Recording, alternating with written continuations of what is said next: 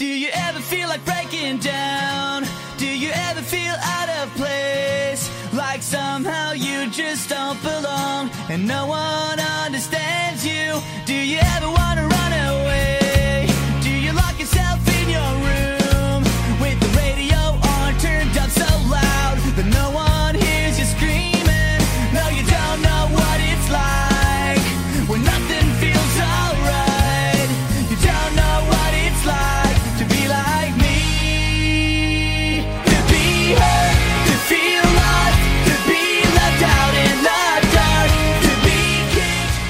aí, Redbangers, hippies, grunges, punks góticos e pessoas de merda que escuta essa bagaça. O Home Metal está começando agora mais um episódio do podcast de Crazy Metal Mind. E tem aqui comigo Gustavo das Chagas, inverti a ordem. Eu já sabia.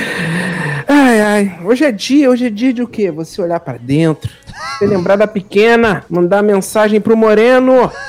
Hoje é dia de emoção, hoje é dia de alegria, meu coração. Ih, Xuxa cancelada, não pode. Caralho. E temos Tá. aqui também Leandro do Nascimento Pereira. Oi, miguxos! Queria dizer- eu queria dizer que o Orkut tinha a comunidade o Bola Emo, hein? Mais tarde. Olha aí. e temos aqui também Daniel Agresenhardt. Um prazer. Eu queria dizer aqui que o emo da, da geração bola, que é mais jovem, era o que eu passava com o grunge. Olha aí. Porque na época ser grunge era uma ofensa, né? Sério? Eu me lembro que eu usava. É, eu usava. Era. Eu era do hard rock, né? Aí eu usava, tipo, camisa xadrez, que eu, eu, eu- Tá, eu mas acho sensacional. vocês é eram os poser também, também era vergonha. É o que eu tô falando. Eu usava. Eu usava, tipo, jaqueta, eu- camisa xadrez com umas calças largas, assim, tipo de skate, que era bem mais confortável que jeans. a- E é, né? Aí era tipo, o Daniel é grunge. Tipo, fosse uma coisa muito horrível, assim. Mas, mas vamos combinar que ser grunge é melhor que ser emo, tá? Eu falei aqui Eu mesmo. não sei, os, Ah, os grunges se matam mais. O, o Daniel, o Daniel hoje em dia fala volta pra Cuba, mas ele já escutou muito volta pra Seattle. Já escutou muito, volta pra Seattle. O Emo é mais cheiroso do que o Grunge, falei. Acho É. que, ah, mas não é difícil também essa batalha. Queridos ouvintes, quem curte o trampo do Crazy Metal Mind, quer que a gente continue produzindo, é só acessar padrim.com.br barra Crazy Metal Mind ou pesquisar Crazy Metal Mind no aplicativo PicPay. Nessas duas plataformas você contribui com o valor que quiser, que achar que a gente merece. Dependendo de quanto contribui, tu ganha algumas vantagens. Tem um grupo no WhatsApp só dos padrinhos, segue uma conta no Instagram só dos padrinhos. Fica sabendo o assunto do episódio antes dele ir pro ar, poder ouvir a banda, o disco e depois o podcast. Os valores mais altos participam de sorteio mensal, onde o ganhador escolhe o assunto de um episódio. Diz a banda, diz o disco ou o assunto relacionado ao rock and roll que a gente grava. E agora temos a categoria oficialmente. Nesse episódio estamos inaugurando a mais alta de todas, que além de ganhar todas as recompensas, também pode assistir a gravação enquanto a gente grava. Então já temos alguns padrinhos, mas assistindo hoje só tem um aqui, que tá vai, vai ver sem corte, sem edição, todos os absurdos que a gente ouve. E depois, quando for ouvir o podcast lançado, não vai ter graça nenhuma, porque já ouviu tudo. Mas, mas tá pagando, então tá valendo. Ainda vale a pena pra Mas eu, gente. go- eu, eu acho que vale a pena ouvir pra perceber o quão o Romulo pode cortar as nossas bobagens. aqui. É verdade. É o Con- Consent Cut, né? Aliás, eu acho que a gente tem que criar umas categorias. Novas. Cut.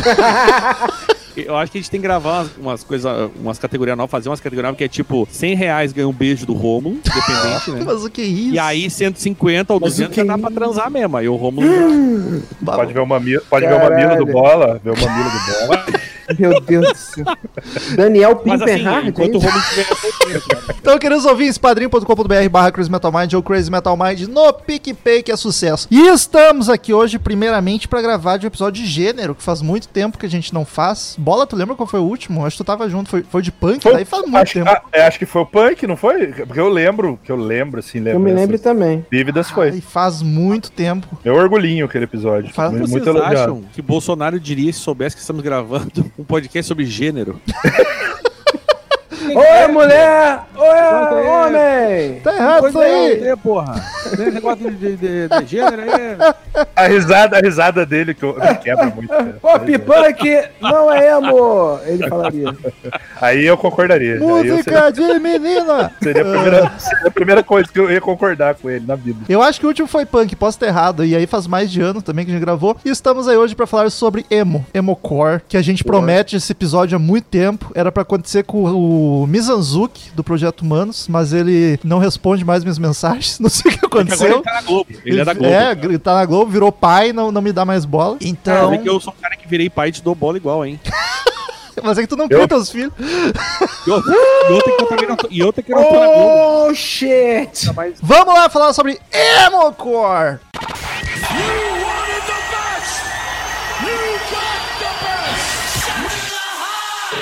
Hello, I'm Johnny Cash. Yeah! Crazy Metal Mind.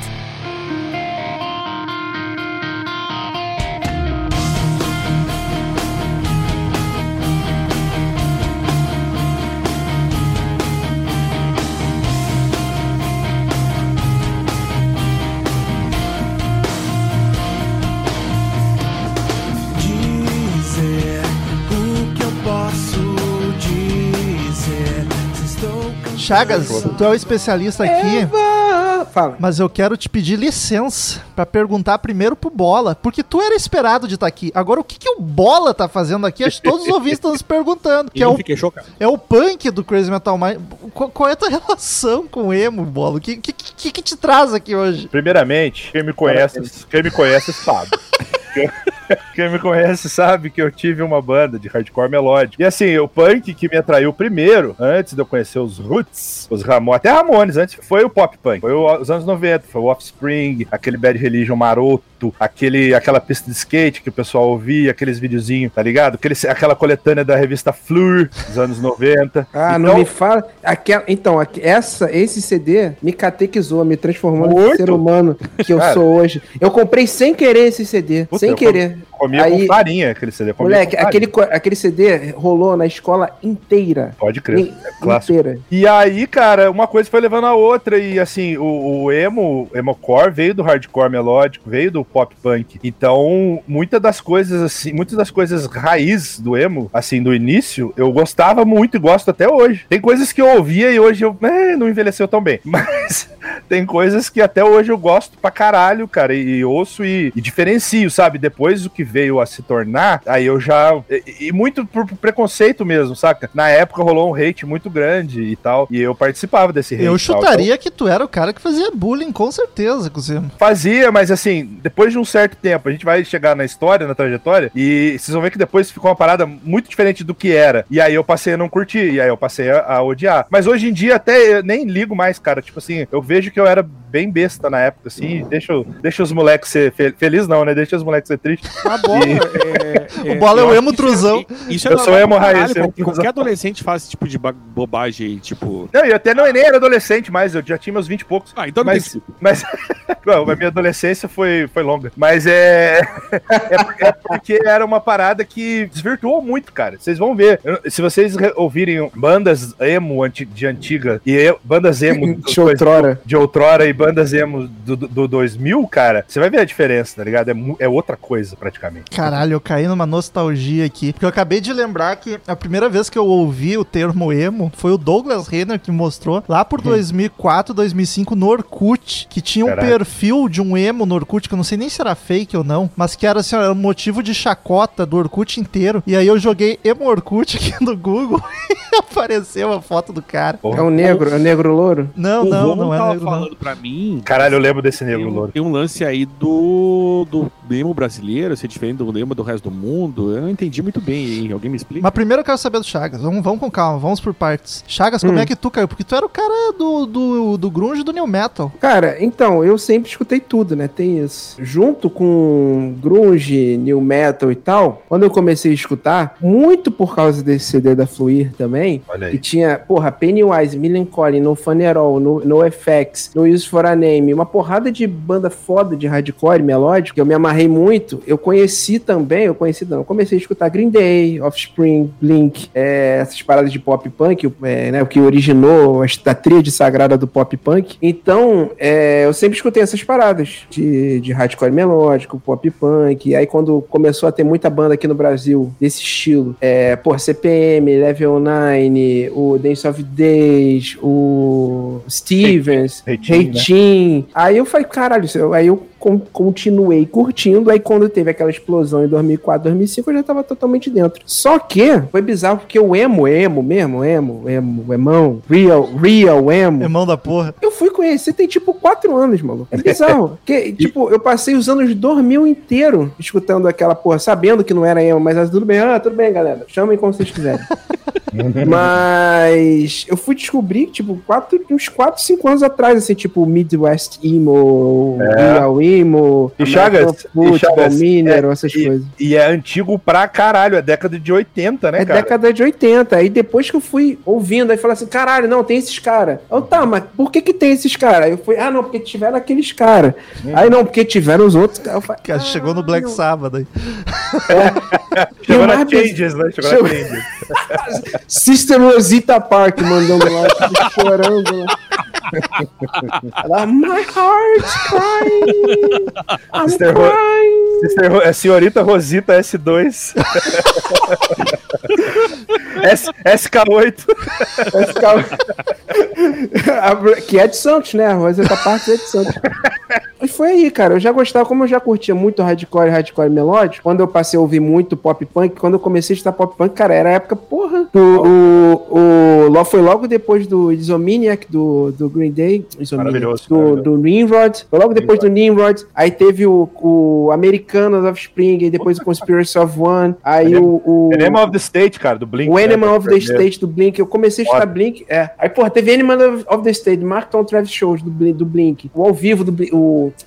Caralho, como é que é o nome? Take Off Your Pants and Jacket. Aí fudeu, é só CD foda clássico. Aí eu me, eu me apaixonei. Eu nunca, Aí- nunca estive tão perdido no podcast. que. Teve um É. que eu fiquei mais perdido, Romulo, foi do Black Metal, ok? Death, Death Death Metal.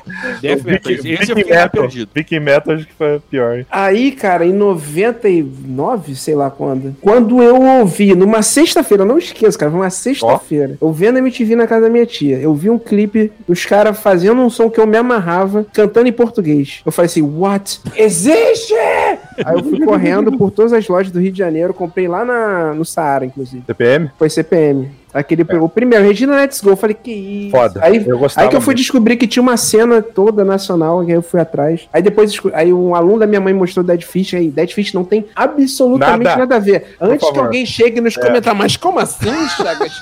Eu sei onde você mora e irei te degolar.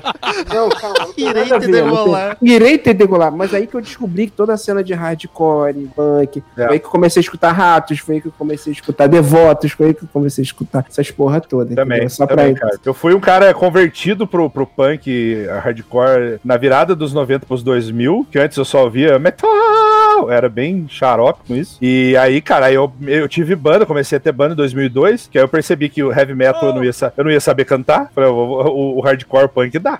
Aí eu comecei a ter banda de 2000, eu tive banda de 2002 a 2008, banda de hardcore com som próprio. Então imagina se, se era, não era o boom dessa, dessa né? era o auge, cara, dessa Uhum. cena. Era o CPM assinando com a Warner e gravando disco e sendo tocado muito na rádio, bombando, cara. E, e uma coisa que tem que se falar antes de a gente começar a falar da historinha e tudo, o emo foi o último movimento rock brasileiro mainstream, cara. Foi. Os, Main- os mainstream. colorido era mesmo gênero, só mudava roupa? Ou... Não, era diferente, eu acho. Não, era outra coisa. Mas aí eu explico na. Mas ele veio Cronologia. depois, né? Talvez menor. Veio Depois, veio Veio depois. Veio, veio 2009, 10. acho. É, foi, mais foi mais rápido que a lambada, bicho. Passou essa... Foi muito rápido. Foi muito rápido. Todo Os mundo foram muito É rápidos. louco É. que, pelas idades aqui, eu sou o que teriam mais chance de ser o público-alvo do emo, porque a É, minha adolescência foi toda. Mas o Douglas não deixou, Romulo. Douglas O não Douglas- deixou, é. O O meu, meu é Regis Tadeu, da my personal Regis Tadeu. Caralho, cara, você é, amigo, você é amigo do cara e ofende ele assim. É muito Qual é a ô, ô, ô, Romulo, qual é a diferença de idade tu e do do Douglas? Seis anos, eu acho. É, o, o Douglas já tava naquela fase que eu odiava emo, então ele já evitou, ele botou um muro entre o Romulo e o emo. É. Botou The Wall. deixou o Romulo ter essa experiência. verdade. Botou The Wall. Botou The Wall. Mas é louco, porque eu, eu já falei aqui várias vezes, eu comecei no rock pelos clássicos, eu era o Regis Tadeuzinho de 15 anos. E o, o Bola e o Chagas têm o quê? 30 e poucos? 35, 36, 37? Eu vou, fazer, eu vou fazer 35 esse ano. O- E o Daniel já passou batido, já tava O Romulo tinha isso transando mesmo. há muito tempo. Quando... Eu já tava na fase que não tinha nem mais preconceito com essas coisas. O, Já tinha passado, até já nem se já importava. O Romulo, Deixa- eu lembro que eu MSN, tá? Conheci o Romulo em 2008. Lá vem essa 2009. história. E aí, quando toda vez que tinha uma música lá, ele dizia: Quem tu tá ouvindo isso aí, cara? Porra, Fiscal, fiscal, a polícia da MSN. eu sou o senhor, me deixa, eu tô ouvindo o que eu quero. Mas isso é uma coisa que tem que ficar explícita pros ouvintes. O Regis Tadeu do CMM é o Rômulo, não é o Que Daniel. isso? Que É o absurdo! É o truzão, sim. Já vi, já vi batendo em gente na rua porque tava com camisa. No show do YouTube eu estava lá, eu vi, ele botou o pezinho numa senhora, é bom que fique claro, numa senhora cair, pois a mesma ostentava uma camisa do Paramore. Eu vi! Eu vi! Caluniador e mentiroso. Caluniador e mentiroso. Eu amo esse debate, eu amo. Esse debate com muitas aspas. né? É, o debate que é ótimo. Mas é importante avisar pros ouvintes que o Crazy Metal Mind, apesar de normalmente ficar nas velharias, porque eu e o Daniel somos os principais e a gente gosta das coisas velhas, a proposta sempre foi de falar de todos os subgêneros. Então, demorou até pra gente chegar. Faz tempo que não rola de som pesado, nós temos que fazer logo em breve também. É e, e de emo a gente promete há muito tempo. E eu, e eu tô muito surpreso porque eu achei que nós só tinha o Chagas aqui pra representar. Nada, Bola- cara. Bola tirou Eu- a máscara, assim, igual no Scooby-Doo. É. Tava uma franjinha por baixo da careca. É, é que assim, depois de um certo tempo, você deixa um pouco no armário, sabe? Eu gostava de Blink 182, gostava de CPM 22, gostava, ainda gosto, de vez em quando eu escuto umas coisas, mas são bandas que, por exemplo, não envelheceram tão bem pra mim, assim, entendeu? Então, mas é muita coisa daquela época, eu ainda escuto pra caralho. Reitinho, Dance of Days, banda nacional, assim, os- do começo, eu ainda acho foda. Depois, quando foi pra Fresno, eles fizeram o bagulho mais mainstream, mais do visual, porque assim, eu acho que o, o, o emo tem a vertente que veio do hardcore melódico e tem a vertente que veio mais do pop punk, entendeu? É, vamos supor, Blink não é emo, mas pariu um monte de filhotinho triste, porque o Blink, as letras do Blink era, falava de peido, de, de sexo, de peito. Cara, de- geração piada- American Pie, né? é, total, piada de quinta série. Só que aí veio Good Charlotte, veio várias bandas mais, mais tristões, Simple Plan e tal. Esse lado eu não curto, nunca curti, nem na época. Agora, o lado mais, assim, CPM 22 também não acho emo. Eu acho hardcore melódico com letras mais emo. Mas esse lado mais do hardcore, do post-hardcore, do... Eu vejo uns rótulos que eu nem entendo, guitar bands, sabe? Eu curto pra caralho esse emo mais... mais desse lado, sacou? Quando foi muito pro mainstream, muito do franjão, aí realmente eu não, não sou chegado, tá ligado? Mas hoje em dia respeito também. Tem, tem uma outra banda que eu consigo curtir. Eu quero Olha. fazer um destaque aqui pra pose do Chagas que tá mostrando o bíceps, eu tô ficando Tá gostoso, né? Porra. complicado aqui. Eu tô, tô, Porra, tô- aí tô- é eu foda, suando, tá? eu tô suando. Eu tava confortávelzão, mano. Agora ficou desconfortável, né? Eu comecei Fiquei a um ficar meio. Começou a me dar um nervoso aqui. Fiquei um pouco. Olha aí, o privilégio que o padrinho que paga valores mais altos tem.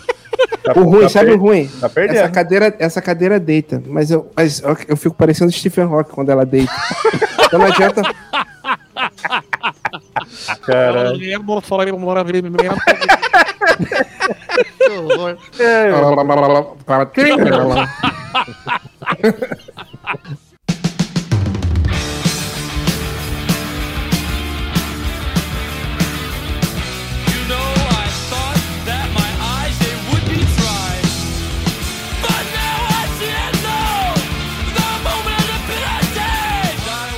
Antes da gente entrar na historinha, na ordem cronológica, se é que a gente vai conseguir seguir, eu queria, pra gente já matar isso logo de cara, que foi a coisa que mais me surpreendeu quando a gente teve a ideia de fazer esse episódio, sei lá, cinco anos atrás, que o Chagas me falou que esse emo, vocês já até deram uma pincelada breve aí, esse emo que a galera conhece, o emo mainstream, o que a galera chama de emo, não é o emo de fato. E um bom exemplo é o tal do Simple Plan, que é uma das principais bandas emos, digamos assim, mais mainstream, que não é emo. Como assim? O que, que é o emo, gente? O que, que é emo? Sabe que o Simple Plan é, é horroroso, cara. Desculpa, vai, pode eu continuar. sei, eu vi o show de bem de pertinho. Ah, pá. Desculpa aí, Charles. Desculpa aí, cara. Mas é- Não, não é horroroso, isso não existe. Não existe. Se faz alguém feliz, não é ruim. é verdade. Se é ruim, você faz Isso é alguém verdade. É isso verdade. Já me fez, já me fez muito feliz. Mas vamos lá. É, não, você quer falar sobre o. Sobre o. Como, por que, que o. O O que não é, é conhecido como emo não é emo. É, isso aí. Porque a galera que não conhece, tem muito metaleirinho aí, que nem eu e o Daniel, que tá ouvindo esse podcast, e vai pensar, porra, como assim? O que, que é emo, afinal? A gente primeiro tem que definir o que, que é a porra do emo. Ah, então. Ah, então vou- deixa, eu, deixa eu voltar um pouco. Deixo. Senta que lá vem história. é, o negócio é o seguinte: nos anos 80, que nem o Bola já falou, é, surgiu uma vertente, principalmente depois que o- uma banda chamada Minor Threat, eu não sei se vocês conhecem, uma? Minor Threat, por causa de Minor Threat, que é, eles foram precursores do movimento Straight Edge, toda, toda essa questão de. Enfim. Eles se separaram, criaram outra banda que eu não me lembro o nome. Eu acho que é Embrace o nome da É o, banda. em- é o Embrace, depois foi, virou o Fugazi, que é o melhor Depois, de virou, tudo. depois Fuga- Fugaz é maravilhoso. Fugazi é E o, que, e o que aconteceu? É, no, a reboque dessas bandas, também vieram algumas outras, como o, o Sunny Day Real Estate, que inclusive é a banda do Nate Mendel, que é baixista do Foo Fighters. Isso. Tem a Mineral, a American Football, que eles faziam um rock lá pra Washington, lá pra aquele lado de lá dos Estados Unidos. Eles faziam um, um rock influenciado pelo hardcore, que era da outro, outro lado do país. Eles faziam um rock do jeito deles, mais triste, mais sofrido, mais com alma, porque lá a galera da Califórnia e tudo mais que eles transam, tem, tem praia. O lado sabe? cinza dos Estados Unidos, né? É, aí eles começaram a fazer uma parada mais, mais introspectiva. É, e é- vale falar que o hardcore Hum. era muito engajado, né? Era protesto, era é, político. E os caras não estavam só querendo falar disso, né? Tipo, por que não vou falar. Tinha esse tabu do, do hardcore não falar de sentimento de emoção. E aí, eu acho que uma revista, né, Chagas, cunhou o termo emotional hardcore, que começou É, o, foi aquela, aquela revista Thrasher. Isso. Estão ligados? Que até hoje negros usa a camisa do Thrasher, É. que é um Thrasher com, com foguinho. Se vocês Foguinho. botaram Thrasher no troço, vocês vão ver. Um monte de roqueirinho hoje em dia usa. É, Então, é, revi- roque- é roqueirinho, tem aluna minha de 12 anos que tem esse cabelo e nem sabe o que é. Então, vende, vende, é, vende na C&A, não. Vende na parada- Então, essa revista cunhou, falou assim, ah, o hardcore que estão fazendo lá no, na, na costa oeste, oeste, não sei qual é a costa, é o emotional hardcore. E eles, e eles odiaram, inclusive. Não, A Costa maioria Leste. fala, Oeste é Califórnia. É, é. Eles falam assim, ah, emotional de cu é rola, irmão. E fez esse emotional no cu, rapaz. só, que aí, só que aí ficou, ficou, ficou esse nome. Uhum. Que é cunhou, aí quando você dá apelido e o cara pega a pilha, pega. Aliás, tinha até a E- piada, né? Que ninguém era emo. Não existia emo. Tu perguntava, É, ninguém- tua banda é emo? ninguém- Não. Eu, eu era, eu era um desses. A minha, banda, a minha banda tinha umas letras emo pra caralho, que o nosso baterista era um cara meio triste, e ele escrevia a maioria das letras. O som era hardcore, melódico, mas tinha umas letras muito derrota. Aí o Aliás, pessoal é- falava, não, não é emo, é mais hardcore melódico. que o baterista, acho que só o tecladista mesmo. Não, o baixista também é mais triste. É, baixista é triste, mas o ba- o batera, é- porque o batera, o batera tem uma vida muito triste, porque ele logo nunca aparece em foto, já viu? É. Ele tá sempre atrás de alguém. Exatamente, É uma merda. O Gabriel, coitado lá da, do minha banda, nunca aparecia nas fotos, era uma tristeza só. Mano, eu tava na frente do palco e não consegui tirar foto do Nico McBrain. A bateria Ó, tava. Ah, viu? Mas Não, também, mas também a- a aquele bateria- tamanho da- é, é. a Mas o é uma- tamanho da testa dele, devia passar. A bateria do cara é uma casa, mano. É uma casa. Ele mora ali dentro. Era só, era só esse pedacinho da testa aqui em cima. Só o escalpo. né? Mas aí foi isso, cara. Foi aí que surgiu o termo. O termo.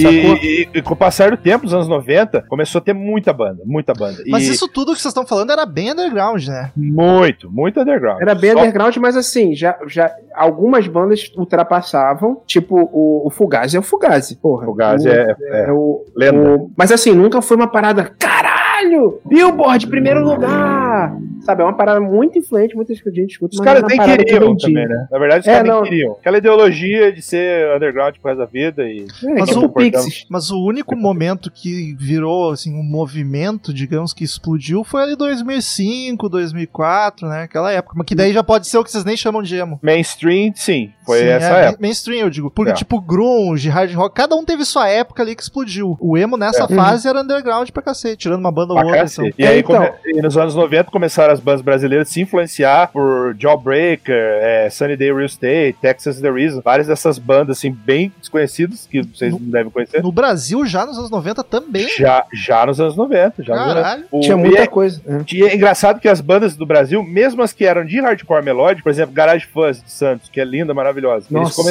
Primeiro disco, hardcore melódico. Segundo disco, já tinha muita influência de emo. Mesma coisa com Noção de Nada e Noção de Nada do Rio de Janeiro. Noção Até de o nada é a- Foda, foda. Até o Dead Fish, que é hardcore, teve os seus flatzinhos. Chagas, vai dizer que o Afasia não tem os emo ali no Me Ensina, no Tango. Tem umas músicas bem mais sentimentais e mais devagarzinhas e tal. Então era. é- é- andava muito lado a lado com o hardcore melódico, o emo, saca? Era um, um jeito, o pessoal chamava de post-hardcore, ou chamava de esse guitar bands, que eu nunca entendi essa porra desse rótulo, mas tava ali, caminhando meio lado a lado, tá ligado? Sim, Anos, o... anos 90 foi muito influente pra essas bandas. Foi. Cara, Noção de Nada é muito bom, cara. Porra, eu, fiquei, eu, fiquei, fiquei nostálgico aqui. Noção de. Nada que é a banda do Gabriel Bill. Gabriel que, hoje dia, que, que hoje em dia não, né? Já há algum tempo tem a Zander que, Ah, eu- esse cara é o Dave Grohl brasileiro, porque ele, Ele noção é, de não é. nada, no noção de nada, ele era batera e vocal. e vocal. E, de- e depois ele passou pra guitarra e vocal nas outras bandas. Sim, ele é muito ele é. Então eu já não gosto dele.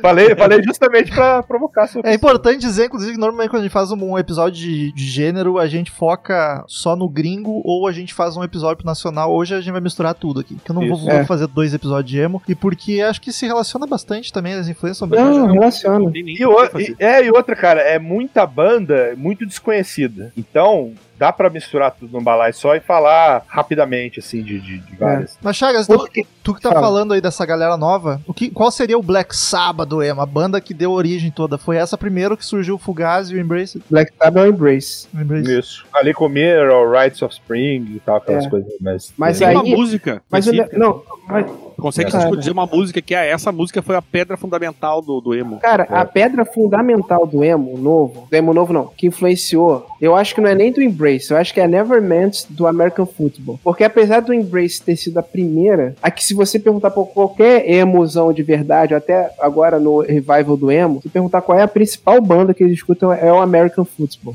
Caralho, nós já Inclu- temos um revival. É, Já- já tem, a gente vai chegar lá. a Foi ontem? Foi ontem isso aí? A galera, a galera, tudo, 2015. galera, os tiozão tudo gordinho, ter tudo já. levantando o cabelão, cara, indo pra night, botando o centinho de rebite, o Freedom Fog quadriculadinho, né? Tá rolando, cara, tá rolando. Não, mas aí, cara, aí foi isso. Eu acho que é a Nevermind do American Football, acho que é a principal, porque já é não é, não é rápida, é tristona, é técnica. Se você pegar todo esse mid, mid West emo, real emo, é tudo meio que nem American Football. É doido porque no começo era realmente só um hardcore falando de sentimentos. Só a única característica diferente era a letra, então. Exato, mas É, depois. ler- é tipo black e white metal, só. Isso, isso, exatamente. E aí depois começou a se criar, com influência do indie, do rock alternativo, começou a diminuir, os, eh, né? Porque os caras falaram, porra, a gente não vai poder ficar a 200 BPM por hora para o resto da vida, né? Aí começaram a, a- a desacelerar, a fazer umas músicas mais lentinhas. O Batera aí- reclamou, pô, pessoal.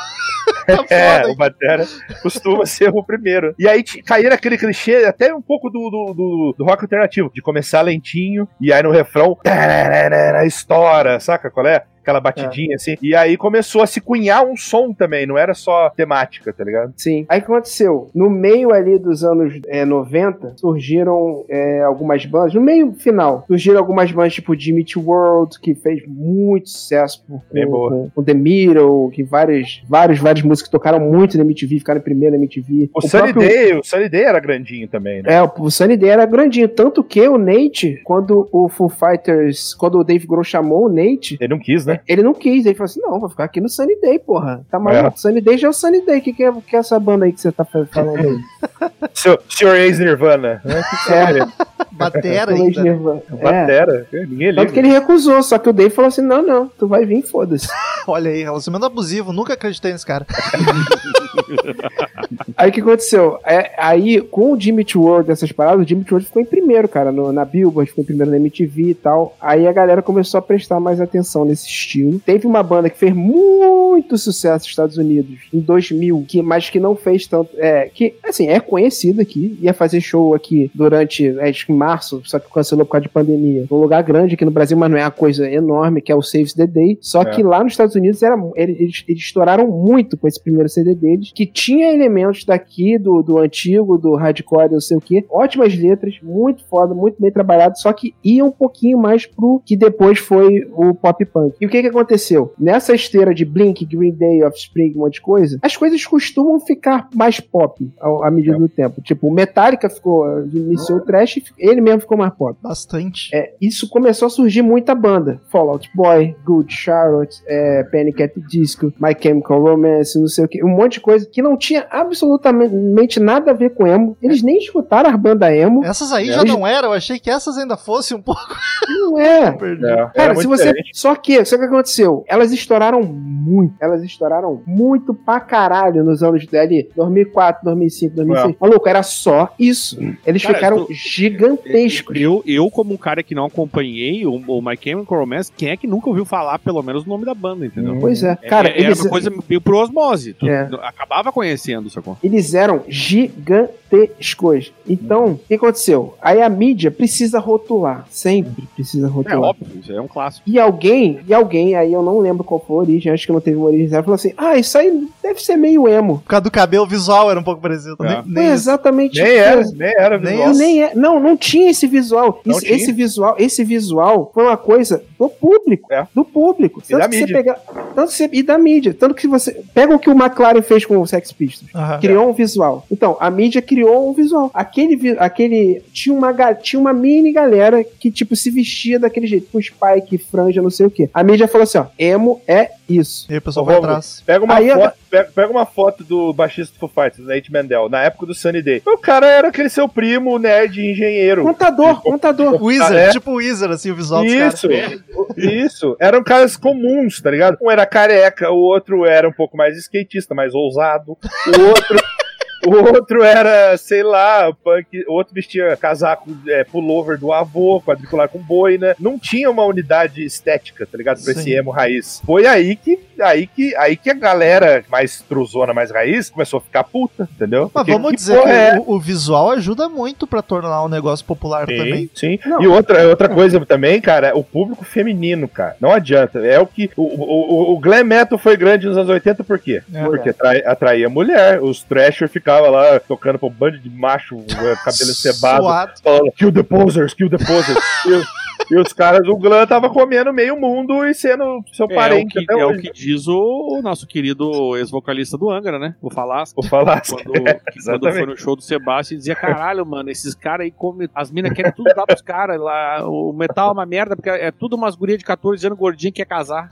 Olha aí. Aí ele dizia: é, Então, e a, sem, sem gordofobia, mas foi o que ele falou, entendeu? sim, sim, as palavras Mas não assim, é bem isso aí mesmo. É que o, me- o metaleiro tem muito aquele negócio de, ah, não, porque. ah, tipo, ah, a mina fala, curte metal. O que, a, a clássica, cita três músicas dessa banda. Viu, Chagas? É. foi, foi com endereço essa, hein? Foi, foi. E, no, e, no- e, tipo, o emo, é- o emo e o próprio movimento do, do glam que vocês estão falando, não tinha isso aí, tá ligado? Mas, cara, E, adole- e adolescência, né, cara? Porque qual é a idade alvo do rock and roll? É os adolescentes. É. Então, naquela época, era isso que eles curtiram. mas, cara, E não é nem isso, né? né? É, é, a- é quem cria tendência. É isso, Também. cara. Quem Exato. cria tendência é ju- juventude. Não adianta a gente velho achar que vai fazer alguma coisa que Dá engajamento, quem cria, né? Quem É. cria tendência é juventude, principalmente mulher jovem, adolescente. Elas Isso. que criam tendência, acabou. E, cara, isso é um ponto que fez o principal ser o principal motivo de bullying Ah. e preconceito em relação ao som. É, é só isso. É um bando de velho que já não entendia Isso. e falava assim: Poxa, mas as mulheres estão dando atenção para eles. que, olha, eu com uma carreira bem sucedida, sei mais de 30 acordes. Estudei em Berkeley. Estudei em Berkeley, ninguém me olha. Aí é isso, cara. Aí, cara, a, a, o- a porrada vem mais forte, porque tem É. um recalque, tem um recalque, tem um recalque, caralho. porque não, é uma parada que Cara, se você tinha, sei lá, 40 naquela época, cara, a música você poderia gostar. Não tem o menor problema. Mas a música não era pra você. eu tava. Eu tava. Mas eu o tava... rock no geral, hoje em dia acho que não mais tanto, mas no começo de qualquer movimento, gênero do rock, não era pra adolescente, cara. Quase todos os gêneros. Sim. Talvez o prog, até o prog era pros adolescentes chapadaços, os tá né? ligado? Os virgens. É, cara. A parada é. A parada é que o. Sim, sim. É tanto. O, o, o rock À medida- o Elvis não era um escândalo? Não era um. E o Elvis, Pois é, é, cara. depois, ah, vamos, o, o- o Power, vamos falar de dragão, fantasia, porra, isso é, muito mas adolescente, é cara. nova, cara. Aí vem os Beatles, ah, esses- essa band boy aqui, boy band, band Pois boy, é, mas cara. essa boy band, é, tipo, aí os velhos já não gostavam. Aí veio É. Guns N' Roses, o pessoal que gostava de Beatles, pô, Guns N' Roses já não dá. Aí veio o Nirvana, aí o pessoal que gostava lá dos anos, final dos anos 70, ah, não, isso aí já não pode. E sempre vai ser assim, é, é- é normal. Mas o roqueiro é muito movimento. chato, é muito apegado, cara. é chato, é chato, cara. E as pessoas não. Cara, isso é cíclico. É sempre assim. O velho é formador de opinião, mas ele não cria tendência. A tendência vem por causa do jovem, é o velho caga a regra. E é Isso. sempre assim, foi o que o Daniel falou, cara. Os caras de 40 anos, quando surgiram os Beatles, ai, que, hum, que ridículo. Esse cabelinho de cuia. É, o que quer segurar a mão dos outros. Meu, eu não duvido daqui a pouco os emo de 40 anos vão estar enchendo o saco com outro estilo. tá? Se duvidar que os coloridos já rolou o preconceito dos emo, tá ligado? Rolou, rolou, rolou pra caralho. Rolou. Eu lembro. Rolou. Aí o que acontece? É- isso misturou, isso misturou quando você falou que a gente o que se conhece. É isso. A mídia tinha que empacotar todo mundo em um pacote só e falar assim: isso tudo é emo. Mas na real era um monte de coisa. Tinha post hardcore, tinha É. screamo, tinha um monte Mas, de coisa. Pop, é. E a maioria que fez sucesso é pop punk. Pop tipo, punk. Paramore, Fall Out Boy, Good Charlie, Panic! at the Disco. Cara, É o Panic! pop- at the Disco não muito, mas assim. É o Yellow pop punk levado ao extremo do pop, assim, vamos falar. é, Porque Offspring Green Day. Offspring Green Offspring Day você ainda sente um pezinho ali. Então é isso que Essas eu odeio. bandas- É o pop punk, essas- não é nem o emo. É assim, ó, o Chagas falou um acho que vai negócio. também, mas isso não tem a ver com gravadora, porque pra gravadora interessa fazer um pacotão, né? É lógico. Tipo, ah, fazer um pacotão, vamos lançar esses caras aqui. Já que Sim. o movimento emo tá grande, vamos botar esses piá com roupa colorida e dizer que é emo pra vender. Não, entendeu? mas eu não que sei, eu, acontece? eu acredito que tem alguma coisa nesse sentido. Não, mas o que, que acontece? Quando você pega as principais, isso é tudo quanto é gênero, new metal, trash, tudo quanto é coisa. As primeiras que aparecem, inclusive, são as que ficam até hoje, por exemplo. Elas aparecem no jeito, se você pegar, tipo, a galera, eles não tinham cabelinho e tal, eles eram os caras. Ah. Só que o cara com 15 escuta, escuta eles e já é influenciado pela mídia também. Aí quando ele vai criar uma banda daqui a três anos, ele tem o cabelinho. Aí, sacou? Então esse é o problema. Aí a gravadora pega um monte de coisa. O, o, o Lucas falou isso, o Lucas Silveira, Lucas Silveira falou isso, que o Rick Bonadinho fazia isso. Rick Bonadinho, maior canibal É. da música nacional. Maravilhoso. Ele é o cara tem- que tem o único podcast de música do país. Aí, Do mundo, do É, que- mundo. tem dois anos que ele falou assim, cara, a galera precisa entender. Eu tô atrás de uma banda Eu lembro disso. que tem uma levada de rap, talvez no vocal, só que é rock. Vou te, Ele, criou- ele, ele criou o Rage Against the Machine em 2000. é.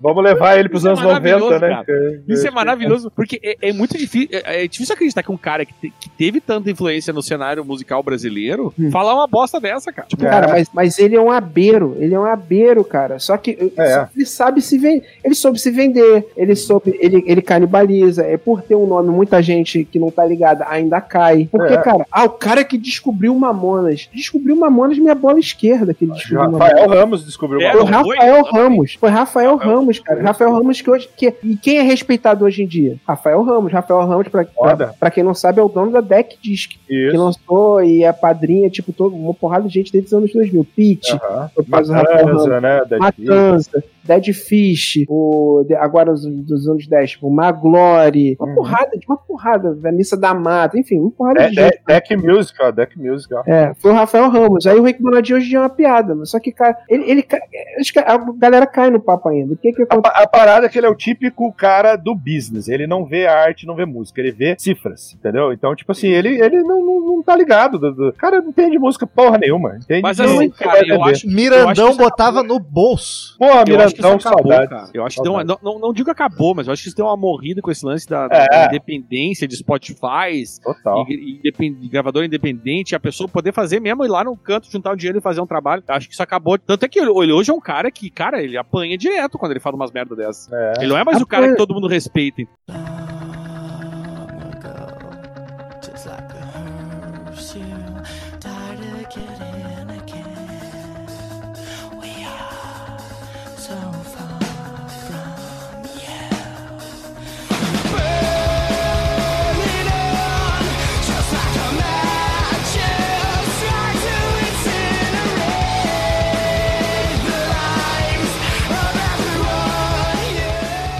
Mudando de assunto, mas fazendo um link com o que a gente tá falando, o emo se beneficiou, não sei se se beneficiou ou foi coincidência, mas se aproveitou muito da internet, né? MySpace Sim. influenciou muito, acho que foi o primeiro gênero a surgir com, Pra a- com o boom da internet também, né, pra galera. Fotolog, velho. Fotolog, Orkut. Tinha um Nossa, amigo X. Bola começou. O amigo X Cara, era maravilhoso. Foi o grande, não, você foi certeiro, cara. Foi o gênero que mais se influenciou ali com o início, porque criaram-se comunidades, a galera discutia e tal. E por isso que é tão, tão plural, assim. Existem tantas bandas de tanto jeito, de, É. de tanto lugar do mundo. Se você pegar o Grunge, por exemplo, que foi o, o maior antes, talvez o New Metal, depois, no mas Metal assim, foi quase junto, né? Pouquinho É, o antes. New Metal foi um pouquinho depois, que o primeiro do. Korn é 94, sabe? Então, É. Ah, mas foi estourar 98, 99. Foi, é, o, o, a- o auge do New Metal foi tipo de 2001. Assim que foi. Aí já tinha. System, aí já tinha System, Slipknot, Korn e os caralho. Limbisk. No Biscuit. A, a parada também, cara, era muito doido, porque banda não tinha site mais. Era o Fotolog que você ia saber a agenda de show. Era, era só Fotolog. Agora é o. Instagram, né? Isso. E é Cara, por isso que tem tanta- é, tão, é tão plural, cara, porque cada um foi pegando um pouquinho. Por exemplo, aqui no Rio de Janeiro, pegou-se um pouquinho de um monte de coisa e fez-se o Rio Core. o Rio Core. Caralho, eu nunca A ouvi gente- falar disso. A gente aqui chamava de é, hard. Como é que a gente chamava? Hardcoreoca. é mesmo, eu não sabia. É, hardcoreoca. Era Então. de Bob, né? For fun.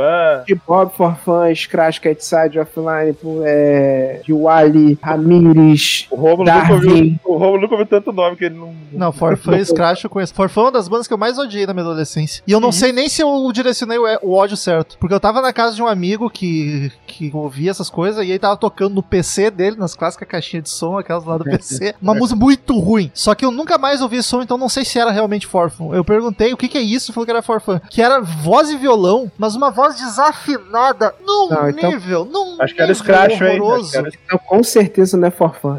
Forfã não tem. Eu, como muito fã de Forfã, afirmo: não existe nenhuma música do Forfã que é voz de violão. Então era Acho é alguma outra coisa e o cara não sabia, falou um. Ou Cat Side, alguma coisa. foi- era horroroso. Ah, ruim, ruim pra caralho. Eu confesso que o Rio Core não me pegava, mas eu, eu, porque eu achava que era muito. é, eu acho que eu não entendia muito a vibe do som, era muito pra carioca, talvez. Então quero pedir, quero pedir desculpa pro Forfan que eu direcionei um ódio gratuito pra eles nos anos 2000.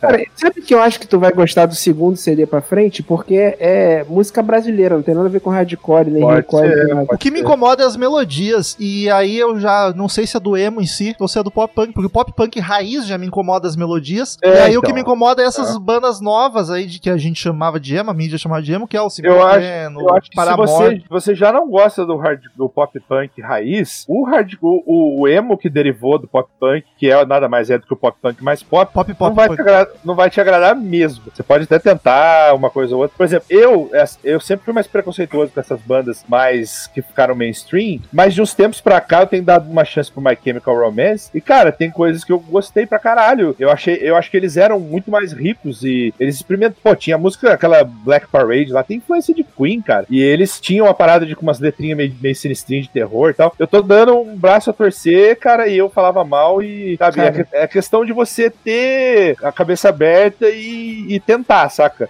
Você, vai dar várias varadas na água, você vai Varada na água, que expressão é, maravilhosa. é, é coisa do interior, é coisa da roça. Você vai passar muita raiva, mas às vezes você acha uma coisa ou outra ali que você gosta. Os primeiros do Fresno eu não achava ruim. NX0 eu nunca gostei. Dance of Days no começo eu achava lindo, reitinho pra caralho. Então, Vamos, vamos pro Brasil ou vocês querem. Tem mais não, coisa? só, só- rapidinho, só dessa época, então. É, é, só pra fechar isso. Cara, então era um movimento puramente estético dos adolescentes que a banda não tinha nada a ver. Tinha muita banda que realmente fazia uma coisa lá que, é mais- que era mais sentimental. Tinha, tinha sim, algumas coisas demo que eram misturadas ali no balaio, que fez muito sucesso, é, principalmente lá nos Estados Unidos, aqui um pouquinho, tipo Thursday, Amberlin. É, Thursday. Thursday era legal. É, Thiago, eu amo você- Thursday, mas assim, você- mas era mais pro Screamo. Você consideraria Rufio meio. eh, Caía no balaio Rufio, não, Não, caía? o Roof é hardcorezaço melódico. Porra, É, é, é Hard... gostoso, né, Roof é muito. tac, tac, tac, tac, tac, Eu tac, gosto tac, pra caralho. Mas tinha aquele vocalzinho bem melódico e bem.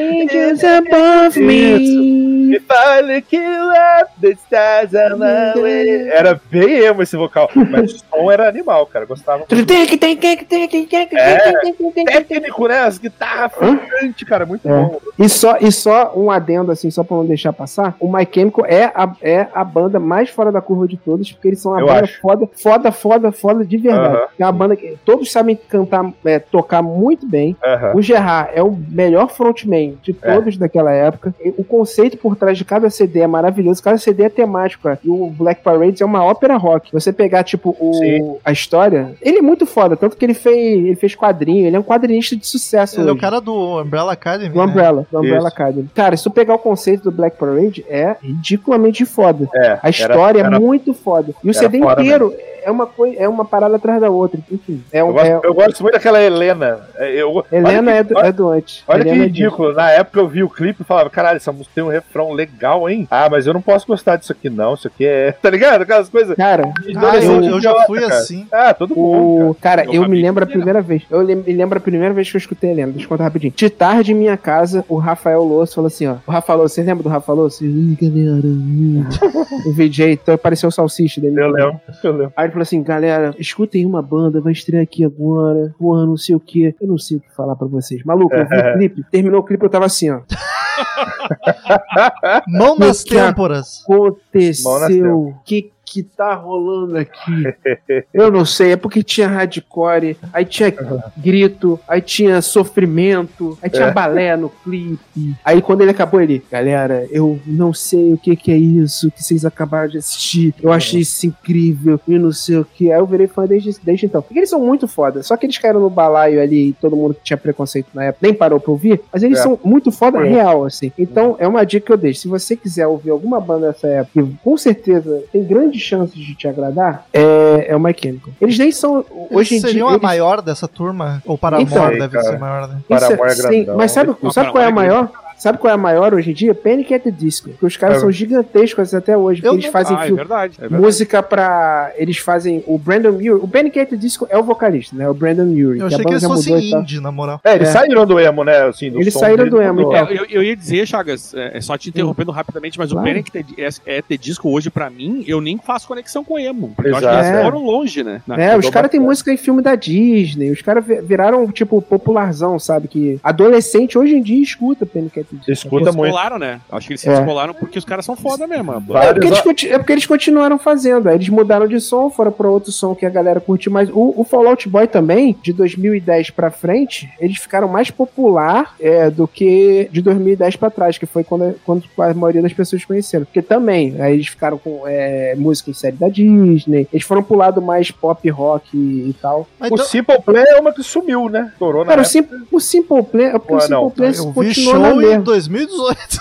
Ah, é, é Ah, verdade. não, não, então, o Simple Plan continua fazendo, só que o Simple Plan não mudou. Ficou nostálgico, então, né? é, ficou nostálgico. Eles não, o último, se você escutar o último CD, é igual. Pode crer. Então, então, quem gosta continua gostando, mas não atingiu É. mais gente. O Fallout Boy mudou de som, o Panic! At Disco mudou de som, o Paramore mu- mu- mudou de som. Então, tipo, as- a galera que não curtia tanto, o último do Paramore é indie. Indie puro É e simples. indie. O Paramore mudou Então- bastante. Mudou, né? Então a galera que não gostava daquilo tem chance de gostar agora desse outro som, entendeu? O, o, o, Simple Plan continua igual. Mas então, O- Então acho. se Pra ilustrar pro, pro Rômulo, mais, só um- mais uma coisinha, dessa questão do pop punk tá misturado, cara, é, eu cansei de ver é, gurizada, assim, ó, gurizada, ó a influência de vocês. É, Ah! mole- molecadinha, menina aqui, Pode falar, gurizada. Emo. É bom. É emo, bom, cara, com visualzinho e tudo, com a camiseta do American Idiot do Green Day, daquela, daquela é, granadinha. Saca? Aquele Blink-182 do I Miss You lá, aquele homônimo do, do, do smilezinho, cara, a pessoal que era emo adorava. Então é...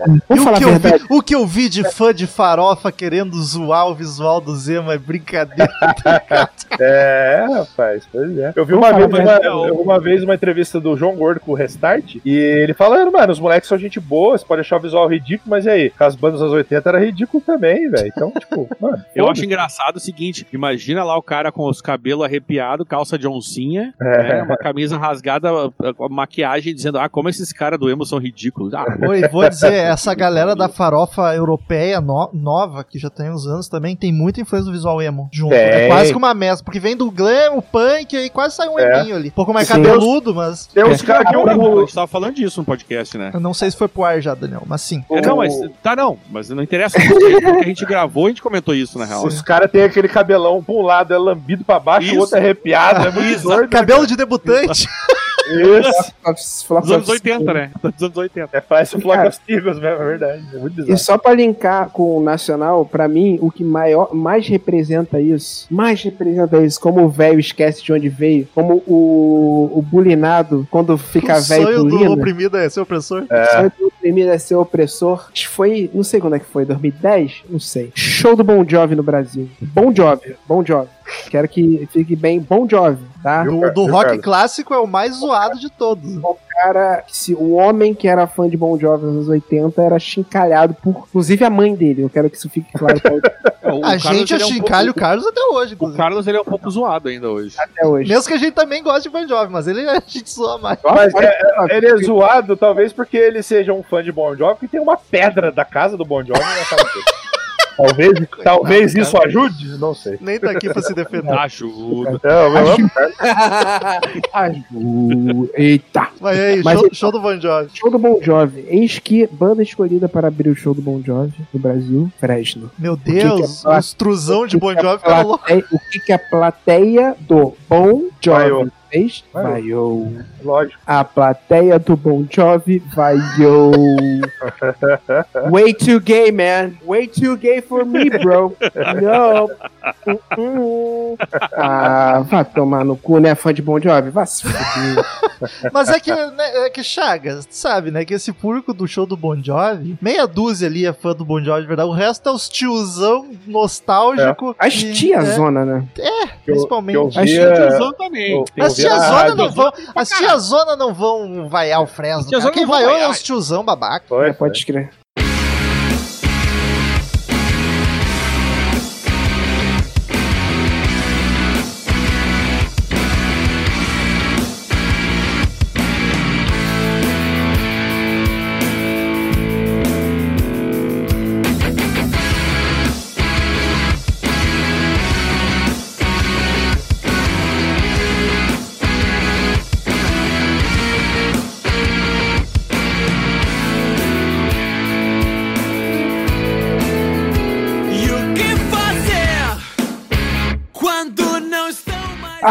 Brasil, então, é isso que o Bola falou. Aqui no Brasil não teve muito isso de. Aqui era uma, um monte, uma porrada de banda. Eu acho que aqui teve mais banda emo, emo mesmo, do que teve nos Estados Unidos. É. Mas era uma bagunça. Era. Era uma bagunça, é isso. O cara com chapinha em camisa do Green Day. O cara com piercing na boca e camisa do A Evanescence. piercing na Isso. boca é clássico, né?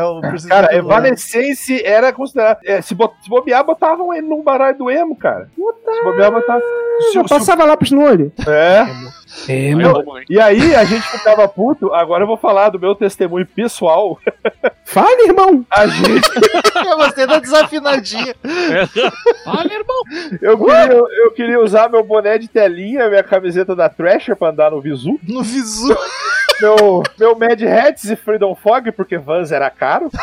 É, e, e meu cinto de rebite pra, pra, pra, pra, pra dizer que eu era o hardcorezinho skatista. E o que, que o pessoal falava? Que eu era emo. Ficava puto da cara. Hoje em dia eu caguei, porque hoje Mas em dia- é, cara. Olha o que eu falei do grunge. Era exatamente a mesma coisa. É isso, Exato. cara. Só uso o cinto Tem um amigo meu- de- me vestia de grunge porque era realmente confortável andar sujo e mal vestido. É, né? Até hoje. Aí, tipo, o Daniel é grunge. Cara, eu ouço Guns, ouço Nirvana, gosto dos dois, foda-se. Mas aí, tipo, ah, ele é grunge. é. Queimem ele. Cara, e é isso, cara. Tinha um moleque que estudava comigo na faculdade. Moleque, era isso. Ele só. Uma porrada de banda indie eu discuti com ele. O cara era indiezaço, assim, tipo, Joy Division, Oh My God, é, Blondie, é, não sei o que. Aí quando surgiu as paradas, tipo, depois Arctic Monkeys, Killer, Klex, uma porrada de banda. Ele, cara, escute isso aqui, isso aqui, The Editors. Assim, essas. Só moleque, o cara era hipster do hipster do É. hipster do hipster do hipster do hipster. do hipster. Apelido? Emo.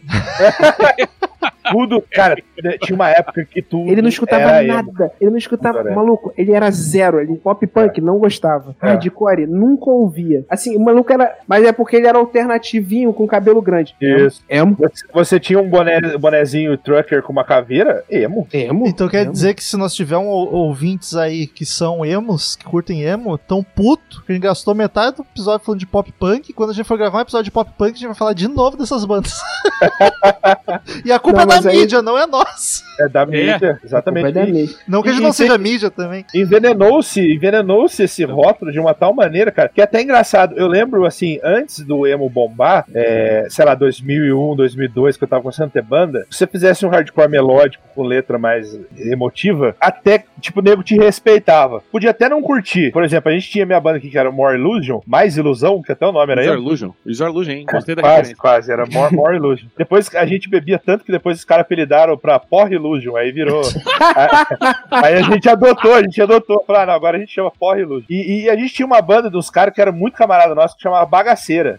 Ou seja, Era os punk, cara- com certeza era punk. não, os caras eram ratos de porão e a gente era o Dead Fish, o CPM, eles eram o Muqueca. E a gente era puta brother, mano. Um ia no ensaio do outro, a gente fazia show junto. Rolava um respeito. Os caras podiam até não curtir, os caras tiravam pelo, assim, falavam, ah, essas músicas bonitas aí, esses hardcore românticos que vocês fazem, tem que ser, é, podrão. Mas era assim, mano, os caras são correria, os caras. Depois que virou essa parada de cabelinho e a, a Contigo fazia revista falando como ser emo e o Lucas Fresno era, tipo assim, o manequim do Brasil, você tem que ser igual ele. Aí pronto, aí acabou o respeito. Aí todo mundo odiava pegar os caras pra Cristo. Era, era, o, era o câncer do- da cena do rock nacional. Foi tipo isso, tá ligado? O Nacional foi uma bagunça, maluco. Chagas, o Nacional era o emo de verdade na sonoridade ou era o pop punk e a galera chamou de emo também? Então, tinha. E por aqui era- nacional, o mainstreamzão, Fresno, NX0 e que mais que tinha? Só essas duas foram as, o Beatles e Stones, né, da, da época. Para as maiores, né? Mas tinha Strike,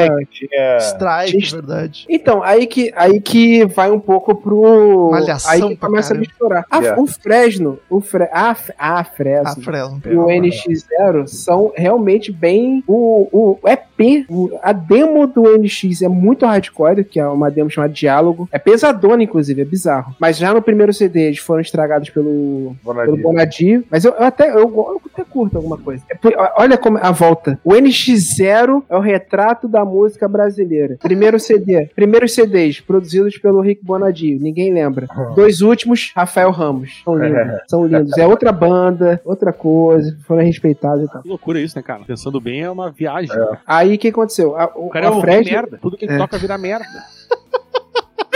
e o estúdio dele, a produtora dele se chama Midas, tá ligado? É, Então, pior, aí, mais é irônico merda. impossível. Merda. Mais irônico. Aí o que acontece? Essas realmente tinham muita influência do, do Emão lá, tristão e de sentimentos e, É. e sofrido, que é lá do começo, lá do Embrace, do Sunny Day. Mas era mais pasteurizado, né, cara? O som é, vinha mais pasteurizadão. Assim, Cara, mais, não, então, não. O, o, o NX desde sempre foi. A Fresno lançaram. A Fresno criou o nome dela, dela é, nos três primeiros: no Rio Cidade Árvore, Ciano e o, o, o outro, foda-se. Que foi ali que eles criaram o nome, um monte de hit deles até hoje é ali. Aí eles tiveram a fase do Bonadi, que aí que fudeu. Aí é pasteurizado sim. Ah, É, ele, até eles odeiam. O público, não- o público deles de hoje não gosta. Qual que é a... Cantando... Do, e mais do que. Essa aí é de qual fase? É da fase Bonadil? É a fase Bonadi. Inclusive, É quando essa, estourou pra essa, caralho. essa música era pra ser trilha do final de ano de uma rádio aí, do Rio Grande do Sul. Olha aí. Atlântida,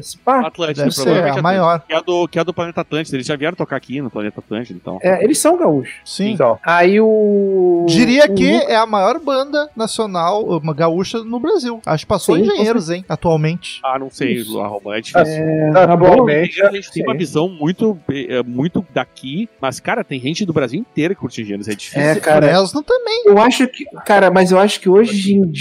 Atual, atual, acho que é Eu, o. eu vejo aqui, eu vejo por aqui o lugar onde elas tocam, né? Cara, a, a Fred só tocou no lugar que o, que o Engenheiros toca aqui tanta gente, tipo agora, porque agora eles, eles, eles fizeram uma curva, né? Eles estouraram muito nessa época do Bonadio, mas não eram eles. Inclusive, essa música que você cantou, eles não queriam lançar, eles fizeram. O Lucas fez uma demo e mandou pra Atlântida pra ver se era aprovada pra ser música de final do ano.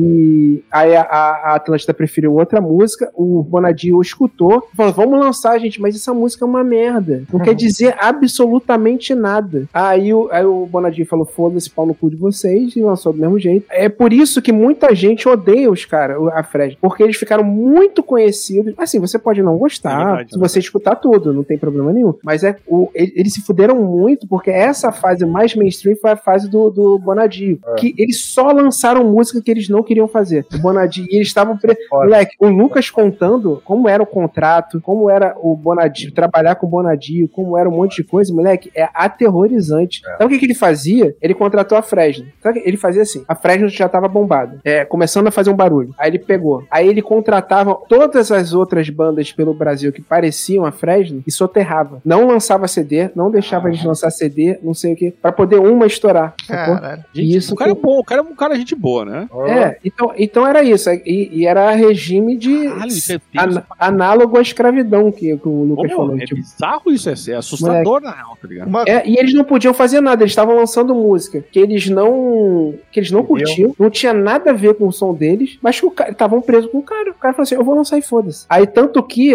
E enchendo o cu de dinheiro também, né? É, e, e aí tem Então, esse- eles não cara- ganharam muito. Eles não ganharam muito. Não, não, o O Bonadio. Tava enchendo Ah, o cu de Bonadio- Não, mas eu achei que a banda também. Então, eles ganharam menos. dinheiro, só que é menos, muito menos, porque a parada era, era, era muito canibalizada. Tipo, porra, não, vocês vão ganhar 50% de tudo. Mas a questão é o seguinte: nesses 50% eu não contei negócio de divulgação, negócio meias horas aqui, negócio de royalty lá, que não sei o que. Aí, tanto que eles lançaram dois com o Bonadio, Revanche e Redenção, que foi que bombou tudo o Brasil. Eles lançaram, tanto que não era eles que o CD, o seguinte, não é nem um CD, é um EP chamado Cemitério das Boas Intenções. É o nome. É, moleque, é pesado pra caralho. Aí é, e é denso, e é macabro, e é foda. E é, é completamente diferente do que das músicas que fizeram de bombar. Eu até tenho um relato pessoal aqui, que eu tinha uma namorada na época, antes do- deles estourarem, um pouquinho antes deles estourarem, era 2003, 2004, por aí. E eu, eu conhecia os caras da Fresno. Eu, tipo, eu fui no- na casa de um cara lá, que era, um- era, um, era da banda que tinha dinheiro, não sei qual, qual deles era, não me lembro. Ah, o E Tavares. eles estavam ensaiando e tal, e eu. E eu Não, tipo, o Tavares é mendigão. Era tipo amigo do cara lá, e aí. É do ah, Cooper, lá, talvez, né? E, e, tipo, foi, rolou, ensaio, e aí depois eu,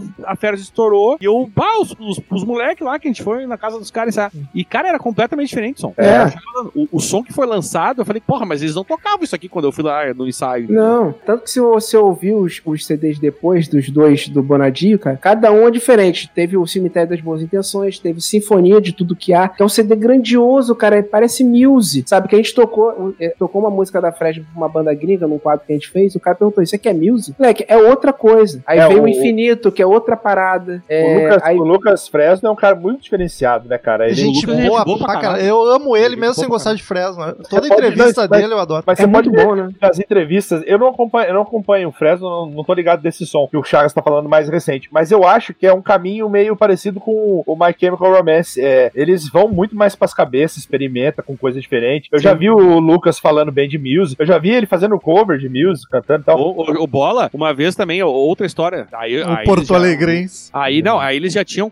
Essa história que eu contei foi antes deles estourarem. Depois, já tinha até dado uma baixada na bola, a banda já tava meio separada, assim. Eu me lembro que o, um cara da, da pop rock, o Márcio Paz, tá ligado, Romulo? Ele até tava na Atlântida desses tempos. Ele abriu um bar em Porto Alegre que era tipo com cerveja. Quando eu não tava muito na moda esse negócio de cerveja especial, tava começando. Aí ele era muito, conhecia muito esse pessoal dessas bandas. E o Lucas foi fazer. E, e no dia da, acho que inauguração, ele me convidou, eu fui. E o Lucas tava lá. E o Lucas tava só voz e violão. Ô meu, o mano tocou Michael Jackson e foi foda pra caralho. Ele fazendo Aham. vocal, só violão Ele- e voz. E eu falei, pô, meu, o- esse maluco, tipo, eu, eu ouvi ele na Fresno, era aqu- aquelas músicas do Bonadil que a gente tá falando, era uma merda, eu não gostava mesmo. E o cara, e era tribom, velho. Bah, O maluco cantava, tocava tri bem. Eu falei, meu Deus, mas. uh, uh, que- Mas é, que é isso aí? isso, isso que aconteceu com a, que o Chagas estava contando a história Fresno, aconteceu com várias bandas nacionais que ficaram mainstream, cara. O, o CPM 22, aquele primeiro disco lá, independente, alguns quilômetros de lugar nenhum, era foda, cara. Todo mundo no, no colégio tinha essa porra de CD e ficava passando de mão em mão. Quando eles foram pra mainstream, continuou bom, mas você consegue ver a entrevista do Badawi falando até hoje que tinha música que tinha que meter um violão aqui, tinha que meter a distorção mais suave pra poder tocar na rádio. Então houve uma, uma, uma, uma cirurgia do- do, da- da- das gravadoras e do, do senhor Midas lá pra poder popularizar essas bandas, pra poder mandar pra, pra massa, né, cara? O Fresno, quando eu conheci, era aquela mais um soldado, cara. Música antigona, eu até acho legal essa música até hoje. Eu achei Uhum. na época, eu falei, cara, é, é um pouco mais pop pro meu gosto, assim, mas é uma banda legal. Depois, quando eles bombaram, eu ouvi, falei, caralho, isso aqui é Chitãozinho Chororó com guitarra, velho. tá ligado? Eu me lembro que eu- o que o Chagas falou, eu, eu tinha um preconceito enorme com Fresno, falo de zoação, até hoje vou, vou zoar eternamente, mas, mas é um troço que claramente foi o que o Chagas falou. Não era, era o que foi, era o que o Bonadil botou no ar lá, e era o que ele queria tocar. E eu tinha pavor daquilo, eu achava realmente muito ruim, assim. E É, pra, e- vo- pra você ouvinte que é fã de Fresno, tem um episódio onde a gente não falou nem o nome Fresno, eu acho, mas a gente gravou com o empresário da Fresno da época. Ó. Não sei nem se o Daniel tá ligado, o Lelê foi empresário da Fresno no começo. Olha aí, o radialista lá. É. né? É, o radialista. Não, aliás, você você tinha que chamar ele de novo pra gravar sobre empresariar a banda, que é um papo bacana. É também. E foi Papo bacana. O Lelê, o Lelê é um que fala pelos cotovelos. Ele, Chama ele mesmo. ele, ele tem os programas de rock ali na Itapema, ele na, na Atlântica, ele é o cara do rock and roll lá. E ele é- e a gente gravou com o cara, foi muito gente fina, foi Foi um maravilhoso. episódio muito massa, cara. Foi um episódio muito legal. E voltando a falar do- das bandas brasileiras, cara, começou mais ou menos como as gringas, né? Tipo, era o hardcore melódico, era o garage fuzz ali. O Dead Fish foi muito pioneiro no sentido de cantar em português. As bandas Sim. todas, como eram influenciadas por bandas de fora, só cantavam em inglês. O Dead Fish, inclusive, cantava em inglês no começo. Dead Fish Foram me irrita porque não rima. Tá pronto. vai, Ah, o cara vai, não se esforça pra fazer uma rima, mano. vai ouvir, rap- vai ouvir rap, Vai então, ouvir caralho. rap, irmão. Vai ouvir Racionais, caralho. o Roberto Carlos e trans- transformar na voz passiva, né? Pelo menos isso. Bah, aquela, última, aquela última música zoando o Bolsonaro, bah, que massa. Vamos ver. A letra do cara, mas não rima! É um cara lendo um texto rápido assim, e a banda mandando ver atrás. Caralho, cara morto ortodoxo. Aí o que acontece? Ele influenciou. Ortodoxo. O cara influenciou é, e aí veio o CPM 22 na cola. O CPM acho que foi a, a que abriu as comp- As comportas. Isso, tá. Obrigado. Obrigado. Que mesmo não, não achando, mesmo eu não achando que eles eram emo, não são até hoje. Pra mim é hardcore melódico, mais pro pop punk, mas as letras falavam muito sentimento, né? E aí foi onde o senhor Midas, né, ao contrário, Merda, ele sim, merda. observou que existia toda uma cena já antes do CPM 22 e tinha banda, por exemplo, Dance of Days é uma banda que, que cara, é lendária. O, o- a- eu acho que o Nenê Altro do Dance of Days, que hoje em dia é a Nenê Altro, que ele, ele é, é trans, né, se assumiu, ele e o Koala, Rodrigo Koala, a mão de ouro da composição do, do rock anos 2000, que é o cara que compõe, compôs pra NX0, compôs pra caralho pra CPM, até partista mais da, da velha guarda pro Ira, ele é foda, cara, do Reitinho. E o Reitinho que era a banda que tinha o Japinha, né, o Japinha era o baterista originalmente do, do, do O Reitinho. Koala eu me lembro do Rock Go. O, co- o cancelado Fala, Japinha. é. Tinha, o, já, tinha o Fabrício Martinelli, que Esse, grande guitarrista. guitarrista, que era o diretor da MTV. Tocou no Street Bulldogs também, que Tocou era hardcore. Bulldog. Então, assim, essas bandas, o Koala e o Nenê, pra mim, tem muita responsabilidade, cara, em, em criar e trazer esse som emo. Por exemplo, o primeiro do Reitinho, eu acho que é de 95. É, Uhum. é, to- é totalmente punk rock, punk rock melódico e tal, hardcore Sim. melódico. O de 2000, cara, que é o, é o CD, eu até recomendo pros ouvintes, chama Dear Life. Pra mim, é o melhor CD emo já feito, cara. Ele é muito foda, ele é em inglês ainda, depois o Reitinho assinou e virou em português. Ele é muito intenso, é muito dolorido, cara. O Koala berra como ninguém, cara. O que eu, Tem muito ele grita como se estivesse morrendo, cara. É muito bom. o que eu ouvi de reitinho foi sofrível. Você ouviu em português já? Será ou não? Português, Porque- português, português. É, então, eu gosto mais da, da, da fase em inglês. Mas porque O inglês é depois, pensadinho. depois eles assinaram, né, cara? E, e, e real- Com, se- com, com com. quem, né? Com quem? Ah, Com, com, com. E aí ficou mais caído no meu gosto, assim, mas A os sorte dele é que primeiros. no cidade o cara botou eles pra tocar, né? Porque ele podia não ter posto. É, pois é. Qual é a. Ok, que pode até não ser emo, ser pop punk, mas qual é a, a nacional, a maior banda, assim, de popularidade e Fresno. tudo? A Fresno passou. Eu sempre achava que a Fresno tava atrás do NX0, mas a Fresno foi mais longe, então. uma época Não. eu acho que até teve, né? O NX0 acho que foi bem NX0. maior uma época. É, mas acontece que a Fresno continuou, né? E o que aconteceu? Depois, depois da fase do Bonadio que foi bar, aí o que acontece quando eles lançam uma parada que não era, não tinha a ver com aquela época, que eles realmente não tinham a ver? O público foi todo embora. Sim. É. A tipo, 80%. Então eles demoraram aí uns bons 3, 4 CDs. E só no último que eles voltaram a fazer show em lugar maior. Aqui no Rio eles faziam show em lugar pra doar mil. Assim, nesse, nesse é, entre safra, né? Mil, duas mil pessoas se tanto. Aí com esse último CD, aí tinha 4 mil, 4, é, 4,5 4.500 pessoas no último show deles aqui. Enfim, acho que com, pela longevidade e tudo mais, acho que a Fresno é maior. Não, e ali, O- mas ali é- no comecinho da quarentena, cara, quando rolou live pra caralho, a tal da quaren- quarentena era Um só o que se milhão. falava, cara. Um milhão de pessoas, cara. É. Um milhão de views. Mas o- teve aquela época do NX que era papo de Rede Globo e o, É. cara, o cara namorava É, atriz e é malhação. É. Não, o NX foi gigante. E o CPM, eu acho que entre 2001 e 2005 ali também foram. Foi, cara, foi bem grande também. Eu Pau, nunca, pau. nunca botei o pau. CPM nesse balaio. Sempre botei Mas mais é, com o Charlie o CPM Brown. é aquele- hardcore, é. O povo bota, cara. O povo bota. É, É, eu, eu, pra mim, na minha cabeça, CPM não é emo. É, Mas é por causa das de Não, não é, não é, assim. é. É hardcore. É. Mas é, O- o pessoal bota por causa das letras, cara. O- a É. banda se incomodava pra caralho. A banda, eles ficavam putos. Você olha os caras, os caras tudo meio com roupa de skatista ali, moletom, pá, roupa larga. Eu sempre relacionei caras- com o Charlie Brown, eles. É, Mano, se mas tu for olhar o Badawi, ele não tem nada de emo. não tem. Não, não. cara, não, cabelo não, raspado, é. Nunca tiveram, né, cara? Mas vale recomendar, cara. Eu sempre falo isso, o Chagas concorda comigo. O documentário que foi pro ar no Bis, eu acho, mas tá no YouTube, chama-se Do Underground ao Emo. Que é genial, cara. Retrata assim, é uma lente de aumento nessa cena do, Sim. do virado dos 90 pro Dirigido, 2000. dirigido por Daniel Ferro, baterista do, do Emo Ponto. Grande, E, grande. e- e nessa época, cara, foi uma época que surgiram muitas Muito. bandas pelo Muito. Brasil. Muitas bandas. E até o Rio Core, que a gente tava falando aqui, né? É. Cara, aqui no Rio, cara, eram dezenas e dezenas e dezenas de bandas. Cada semana tinha uma banda nova. O falando Defante, o Defante O tinha, Defante, né? baterista da, da, da Let's Go. Let's Go que voltou, Let's Go que voltou agora sem Defante. Mas ele era baterista da Let's Go, cara. Que tinha. Essa onda chegava aqui na roça, cara, em Guará. Eu, é, eu vivi essa cena, por isso que esse documentário é muito lindo pra mim, cara, porque é. é uma porrada de banda que eu sabia o nome de todas na época e sumiu todo mundo agora. É, a galera foi meio que parando e agora, cara, com que tá fazendo 20 anos, né, que né, o, o período cíclico da música é tipo, faz sucesso, acaba É. e 20 anos depois a galera fica com 30 plus, tem dinheiro pra consumir de novo, aí o ritmo volta. Mas é E- isso, isso é isso com tudo. E é doido E- que esse documentário mostra muito a incomodação da galera, das bandas que já estavam desde os anos 90, com essa parada do visual, com essa parada da mídia. E eu me incluí muito nisso. Teve uma banda, cara, na época, Nitro Minds, cara, maravilhosa. É hardcore melódico, Sim, mas é, Foda. é violenta, porque É violento pra caralho, é. flertava com o crossover, com o trash e tal. Eles lançaram um disco de covers na época, só de banda que influenciaram eles, e o nome era Kill Em All, e era a capa do Kill Em All, Kill Em All. imitando, imitando e tal. Então, cara, era, é, é- esse documentário é, é muito. explica muito tudo isso que a gente tá falando, tá ligado? É muito É. genial. Do, do Underground ao Emo o nome. Tá no YouTube, é só procurar.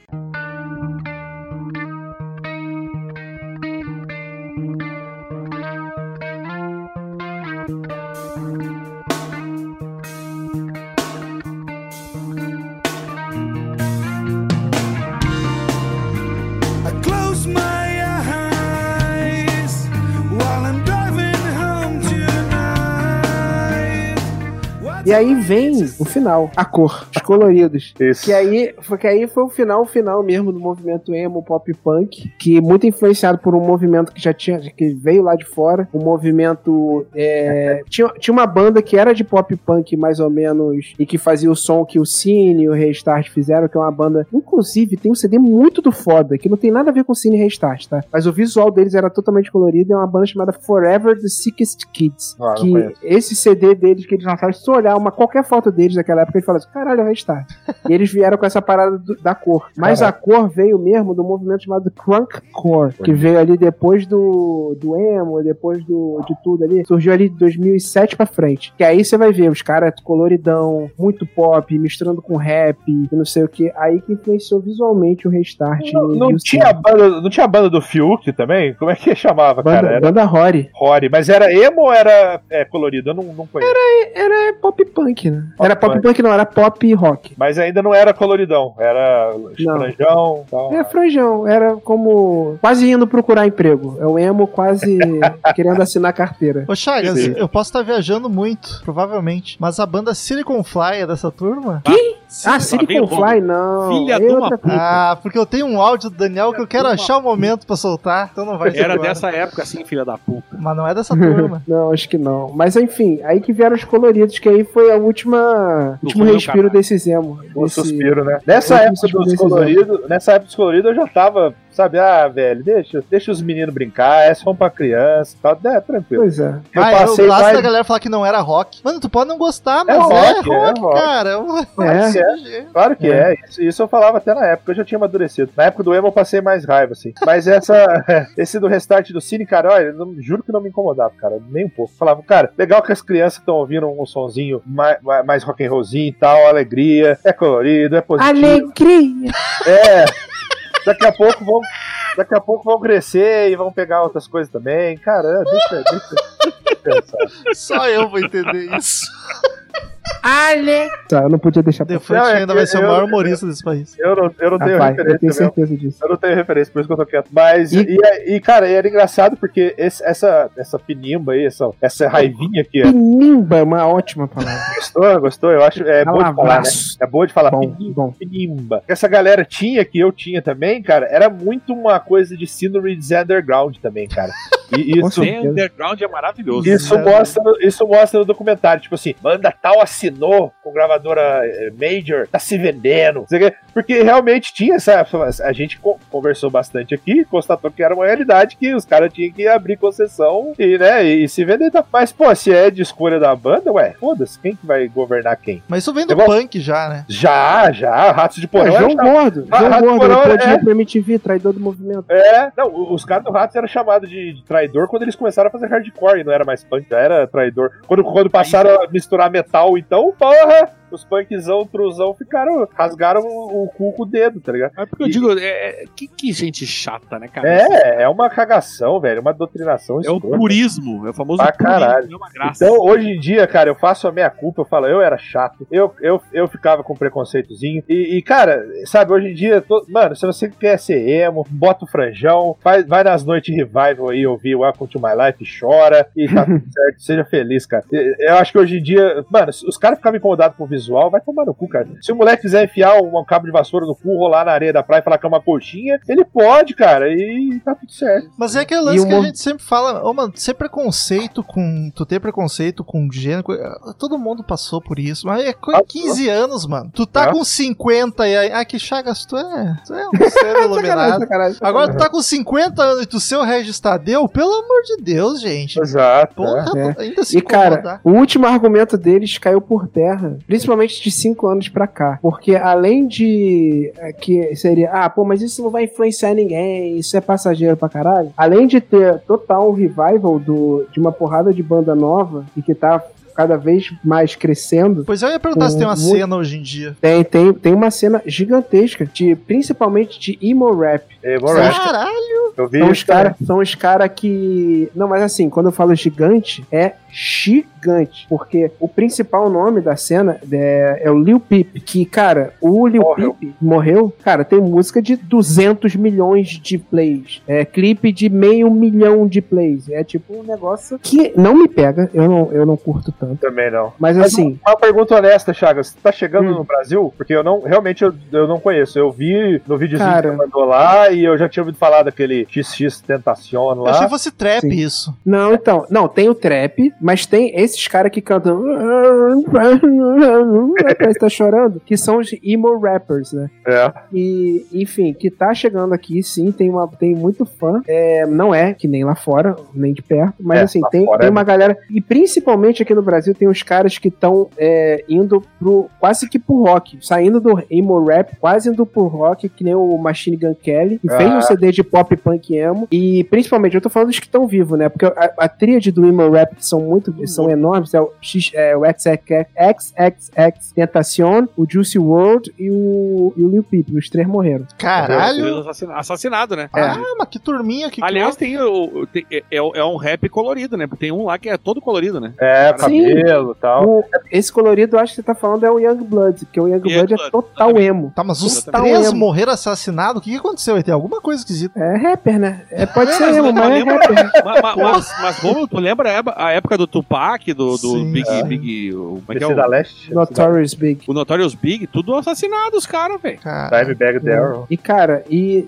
tem também uma, uma, uma, uma porrada de banda que não tem nada a ver com rap, que é muito influenciado, que é pelo, pelo emo também. E aí já é uma mistura mais do emo. Tem muita banda que é influenciada por aquele emo lá dos anos 90, que é Mineral, não sei o que. Tem é, The World's a Beautiful Place, tem This Town It Guns, tem essas bandas que são mais influenciadas pelo Real Emo. E tem uma, uma- um monte de banda que é meio que emo e indie também, que tá fazendo barulhinho, tem muito view, se você for procurar. São Basement, Citizen, o Tiger's Jaw, o Hundredth, Hundredth e mais recentemente o Dog Leg, que estão fazendo barulhinho aí que é muito influenciado pelo emo. Que O- eu, porra, eu me amarro muito, são bem maneiras essas bandas. Dá- tem um monte, pra- tem um monte. Dá pra falar também que o, teve uma vertente do emo que escambou pro Screamo, né? E, e aí era mais berrado e tal, mais agressivinho, mas ao Uhum. mesmo tempo melo- melodioso. E, e para mim, eu não sei se eu vou falar bosta aqui, é, mas eu acho que foi influenciar lá no Metalcore. O Underwolf, aquelas bandas, depois veio que o Switch Engage, aquelas paradas. E, e é- eu vejo muito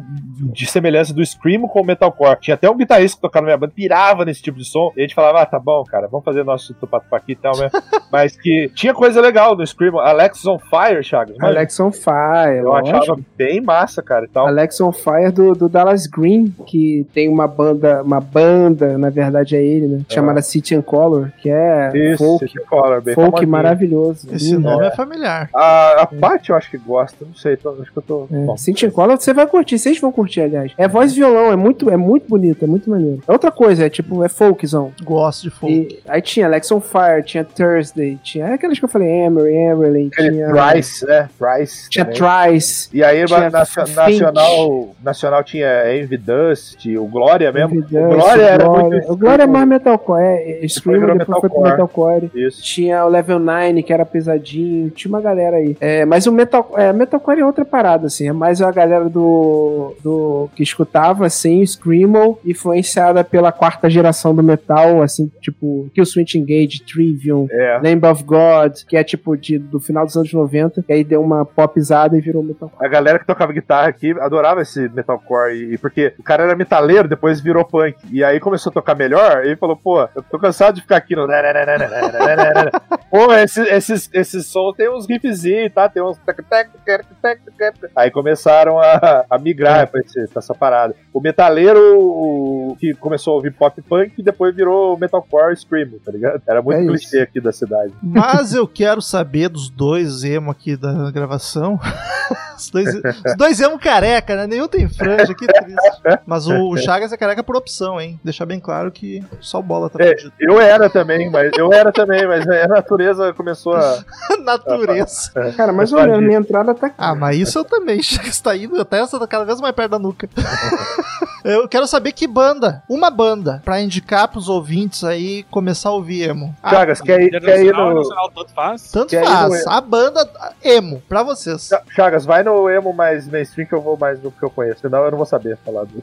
do, do Tá bom. que eu não gosto. Cara, é fo- emo, emo, vai no Trice, que até hoje lança coisa foda. É, vamos falar de emo de verdade, porque esse pop punk que a galera chama de emo todo É. mundo conhece. É, eu acho que My Chemical todo mundo tem que ouvir, que é outra coisa, é uma banda foda. É bom, é bom. Mas assim, do emão, vai no Trice. Cara, eu vou falar de dois álbuns, então. Um nacional, que é esse que eu já falei, do Reitin. Quem não tá ligado, Reitin é hate de ódio misturado com teen de adolescente. E o, o disco é Dear Life. Eu não sei se é de dois- 99 ou 2000. Tem no Spotify. Pra mim, o meu favorito de todo o emo. E, cara, gringo, eu vou falar de duas bandas que a gente não falou. Que eu não sei se são bem emo, mas nego põe no balaio. Eu acho que é mais o emo raiz. Que é o Hot Water Music e o Alkaline Trio. Eu sou muito fã dessas duas bandas. O Hot Water é bizarro porque fala de emoção, fala de sentimento, mas parecem dois mendigos cantando, que os caras são. os caras os caras são loucos pra caralho, mano. Deve É muito bom. Caralho, a gente não falou de The, The Get Up Kids, nego vai Get matar. Up gente. Kids. Também foi grandão, Get Up Kids. Tá falado agora, tá falado agora. É não vou matar mais, não vou te É degolar. E o Alkaline Trio, cara, é um.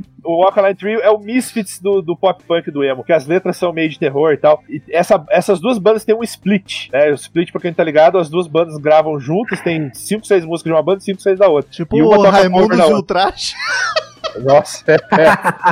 Exatamente. E aí, cara, procura no Spotify que tem também. São duas bandas lindonas que eu amo. É, é o que eu gosto mais do emo, assim, tá? Nesses dois álbuns que eu citei, um gringo e um brasileiro. Eu tô emocionado com essa aula que os careca deram aqui hoje. Olha só. Cara, Faltou, faltou eu falar por que, que a minha comunidade era o Bola Emo no Orkut. por quê, pelo amor de Deus? Porque tu gosta, tá explicado? Mas não, não era bem isso. Eu era um cara que ficava bêbado emotivo. Ah, Aí sei como é. teve. Saca? Eu começava a falar que amava. Eu te amo, cara. Isso, e chorava. Zero, cara. Chorava. Mora aqui, Aqui, ó. ó. Zero pra caralho. Carnaval de 2004, eu dormindo na calçada vestido de mulher, os caras falando: bola, sai daí, sai daí que o pombinho tá cagando você. Eu, deixa eu cagar, cara, ninguém liga pra mim mesmo. Depois desse episódio, os caras fizeram comunidade. Aí eu abracei a zoeira, peguei uns tic-tac, uns negocinhos da minha ex-namorada, fiz uma franja que na época dava pra eu fazer. Tirei uma foto, tirei uma foto lá. E por muito tempo os caras me chamavam de bola eu. Bola eu, bola eu. bola. Cara, eu sou, eu sou emotivo sóbrio, imagina bêbado. Então, é, sei, tamo, é. tamo junto, tamo junto. O Daniel viu pouco ainda, pra falar a verdade. Não, não, vi pouco não. Vi pouco não. Queridos ouvintes, mandem e-mail aí dizendo se vocês foram emo, o que vocês curtiam e vamos pros e-mails! Turu, turu, turu. Return to sender. Return to sender. I gave a letter to the postman. He put it in his sack. Então, queridos ouvintes, quem quiser mandar e-mail pra gente, clique em contato no menu do site ou mande e-mail direto pra crazymetalmind, arroba crazymetalmind.com, que a gente lê no ar na próxima semana. Curta a fanpage no Facebook, ninguém se porta no Facebook. Siga-nos no Twitter e no Instagram, arroba crazymetalmind, arroba easerhard, arroba romulo arroba leandro pereira só no Instagram, bola não tem Twitter, e arroba gustavo chagas no Twitter e no Instagram. Danny Boy, os ouvintes lembraram da gente, ou, ou a banda trouxe engajamento, não sei. É, eu acho, eu acho que a banda trouxe. E eu tava até falando pro Romulo, eu acho que esse vai ser o orgulhinho do Romulo, assim como eu tive lá. Ele já teve os- seus, eu também tive os meus, e eu acho que esse vai ser o novo orgulhinho do Romulo, porque vai, teve de resposta positiva. E não só por e-mail, cara. Twitter bastante. Twitter teve gente falando, cara, não conhecia essa banda, os Metal Mind meu- já virou meu podcast número um, me apresentou essa banda maravilhosa. E, cara, bacana, cara. Porra, e, e a gente tá aqui exatamente pra isso, né? A ideia é essa. Fazia tempo que eu não acontecia, inclusive. É verdade. Mas vai daí o primeiro e-mail da semana. O Gustavo Rezende manda aqui o NFT. O que, que, é, que, que é NFT, Romulo?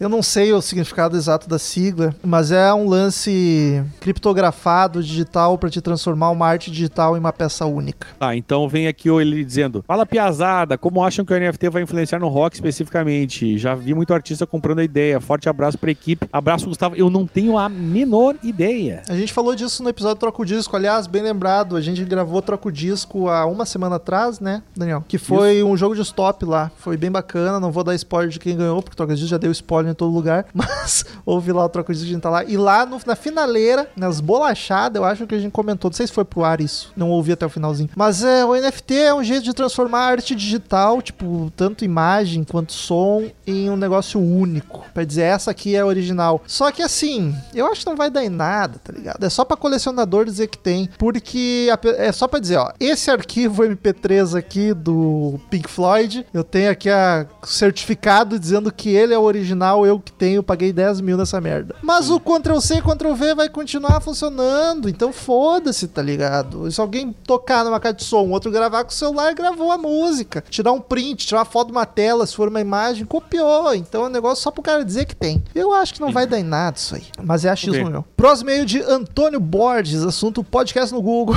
Mais um reclamante isso aqui. A minutagem do podcast no Google Podcast não é mostrada. Tem como dar uma olhada nisso? Obrigado. Muito bom trabalho de vocês. Façam mais sobre bandas de ska e hardcore californiano. Porra, a gente gravou um de emo agora que tem bastante hardcore. Não é exatamente o que tu pediu, mas, cara, Google. Então, gente, a gente só tem autonomia, não é essa palavra. A gente só tem capacidade de mudar qualquer coisa no site do Crazy Metal Mind. É. Spotify, Google Podcasts, Di- Deezer, a gente nem tá. Podcast Addicts, aplicativo, a gente não faz nada. A gente não tem nem conta em Google Podcast. No Spotify até tem. Spotify a gente consegue mudar uma coisa em outra. Mas é, é, essas plataformas todas pegam do nosso site e, e jogam para as plataformas deles automático. Então a gente não consegue. Esse problema da plataforma é com a plataforma plataforma, a gente não consegue fazer nada. A não ser que seja algo que esteja errado no site e daí eles estão pegando errado, que não é o caso.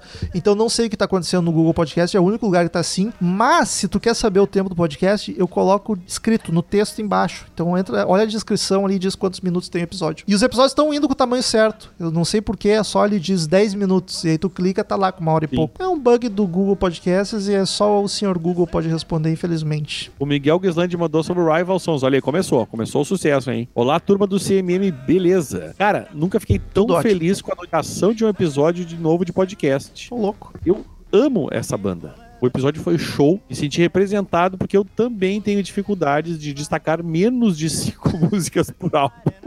Concordei com quase tudo que foi dito. O Rômulo, pra quem não ouviu ainda, vai ouvir lá o episódio. Ele, ele, ele, ele, ele destacou metade do álbum de todos os álbuns, basicamente. Por aí. Rival Sons eu conheci em 2016 com o show do Black Sabbath no Brasil. Foi onde eu, eu e o Romulo já conhecíamos, mas estivemos nesse show. Na época eu vi que eu vi quem iria ser o special guest, foi ouvir e não curtir. No show antes do Black Sabbath, nem me importei com eles e não tenho lembrança do show que fizeram, só o do Que Sabbath. pecado. Uma lasca, eu sei. Foi só um tempo depois que eu revisitei e com outra cabeça, com mais conhecimento musical e mais maturidade, e que eu passei a gostar até o ponto de virar fã. Essa banda não tem disco ruim, então nem sei qual seria meu preferido. São poucas as bandas que fazem cinco álbuns seguidos sem perder qualidade. Não sei se o Metal e o Marcel já ouviram o EP Rival Sons, que não entrou no episódio, mas também merece ouvida. Não lembro, acho que não. ouvido, Acho que não, não lembro dele. Então, são outras músicas no mesmo nível das músicas de álbum, sem exagero meu, e bem produzidas. Vamos ouvir Get What's Coming e Sleepwalker, pra ver do que estou falando. Tu conhece alguma delas, não? Não, de nome não, vou ter que dar uma olhada. É, então é do EPzão mesmo. É, gostaria de falar mais, mas vou encurtar a conversa. Esse episódio terá um lugarzinho especial no meu coração. Que bonito. Viu, Romulo? Espalhou a palavra, hein, cara? É, é, uma- é bonito isso. Esse é o Eu- eu- objetivo. Eu, fico. Exatamente, fico emocionado. Observação de todos os- de todas os indicando bandas novas, a melhor indicação do Chagas foi lá no canal Riff. A banda Crown Lands, no Bandas pra quem curte Led Zeppelin. Fiquem de olho nesse cara. Ele tá deixando as melhores cartas pra soltar no canal dele. Eu vou até mandar isso no grupo lá da equipe, pro Chagas ver. Manda, copia a frase e manda, canalha. Obrigado pelo maravilhoso episódio. Vocês são fodas. Abraço do Catarinense Barriga Verde. Ah, Fica a pergunta: por que, que Catarinense é conhecido como Barriga Verde? Eu não tenho a menor ideia. Romulo, se tu tiver, me explique. Faço ideia também, eu não sei de nada. Próximo é de Luiz Gustavo Teles, episódio Rival Sons e episódio de Luiz Gustavo Teles, 26 anos, Boa Vista, Roraima, estudante de biomedicina. Bom dia, galera. Escrevo esse e-mail para agradecer a indicação de mais uma banda muito boa. Estou escutando aos poucos, porém já estou curtindo demais o Rival Sons. Vocês já me apresentaram diversas bandas pelo CMM, as quais eu me considero hoje fã Olha, delas. olha que bonito. Como bonito que vem aí. como Greta Van Fleet, Sorry Romo, que isso, pode ouvir o que tu quiser. The Struts, ó, o Daniel fica Olha louco. isso. olha The isso, Amazons, que acho que também E foi eu- tu que indicou, né? Fui eu que indiquei. Olha, eu estou aqui, ó, em lágrimas. O Romulo tá vendo, eu estou em lágrimas aqui. The Marcos King Band, que foi uma que eu indiquei. Fever 333, que o Chagas acho que indicou. E Nothing But Thieves, que o Chagas indicou também. E, então, muito obrigado mesmo pelas indicações. De nada, cara. Deixo aqui algumas indicações pessoais. Starset, metal barra eletrônico, se é que existe esse gênero. Thank You Scientist, rock progressivo barra fusion. Merda. Black Pumas, que é soul com rhythm and eu blues. ouvi Essa eu já ouvi também, mas não lembro de ter ouvido. Mark Tremonti, metal de qualidade, é a carreira solo do guitarrista do Walter Bridge, que é uma das minhas bandas favoritas. Um abraço, continue com excelente trabalho. Muito obrigado, Luiz Gustavo Teles, continue conosco. Eu estou emocionado com The Struts, que é uma banda que eu já virei até meme. Tem uma é bíblia pra ti aí agora, Daniel. É, vamos lá, vamos lá com o Guilherme Hamad. Ele fala sobre o Rival Sons, obviamente, aqui. Boa tarde, meus caros. Meu nome é Guilherme, tenho 27 anos, sou advogado e falo de Ponta Grossa, no Paraná. Adoro. Ah, já ouço vocês há um tempo. e Eu, saudade da Cristina, eu já ia perguntar o que ela acha de Ponta Grossa. Não Mas, tá aqui hoje, ela tá. Ela se mudou, inclusive, nem sei por onde anda. Deu uma liberada na quarentena, ela saiu. Ela, Eu rece- te confesso que me deu até saudade, Romulo. ela recebeu uma mensagem no celular dela dizendo que a... chegou a hora da vacinação dela nos Estados Unidos, que era onde ela tava morando antes, ela foi. Foi bem louca. Chateado. Já ouço vocês há um tempinho, mas esse é o primeiro e-mail. Parabéns pelo episódio. Rival Sons é de longe, pra mim, uma das melhores bandas de rock do século XXI, juntamente com Black Keys. Inclusive, o que vocês acham de Black Keys? Os primeiros álbuns são pesadíssimos, recomendo demais. Eu não sei, eu não tenho uma avaliação. Eu não lembro. Eu já ouvi, eu tenho opinião, mas eu não lembro.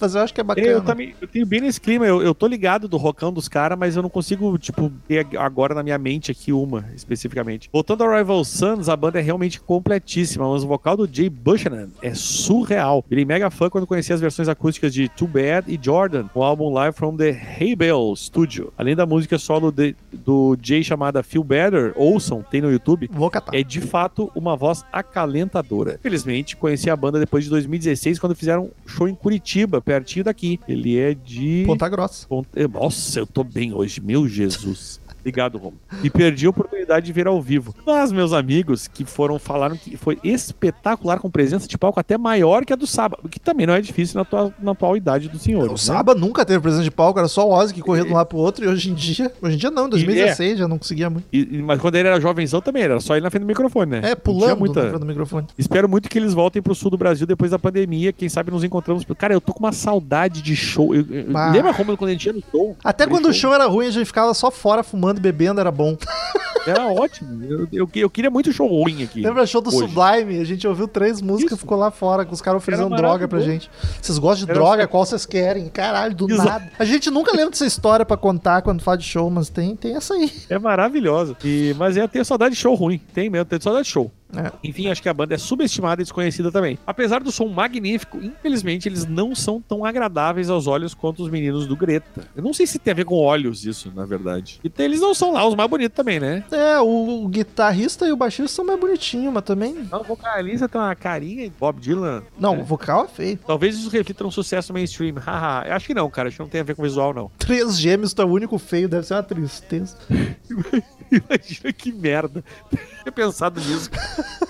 que tristeza. Não, na real, eles não são trigêmeos. Dois, é um- uma dupla de gêmeos e um irmão mais E o irmão feio. É a dupla de gêmeos e o irmão Não, o feio é gêmeo. O feio é gêmeo. O mais bizarro é, é isso. Ah, é isso? O feio é gêmeo, o vocalista então é gêmeo do guitarrista. Eu acho que o baixista é um pouco mais velho. Caralho, então é, o, é aqueles vinhos biviterino que um É. um é feio e o outro não. Uma brincadeira, pois não podia deixar de falar de Greta Van Fleet aqui também. Mas pode falar, gente. É o Rômulo que implica. Eu tô aqui, eu, eu tô aqui pra falar. gente gravou episódio de Greta, gente. Exato. Aproveitando o texto, peço que mandem um abraço pra minha amiga Malu Balls. Abraço favor. pra A Ma- Malu Ball.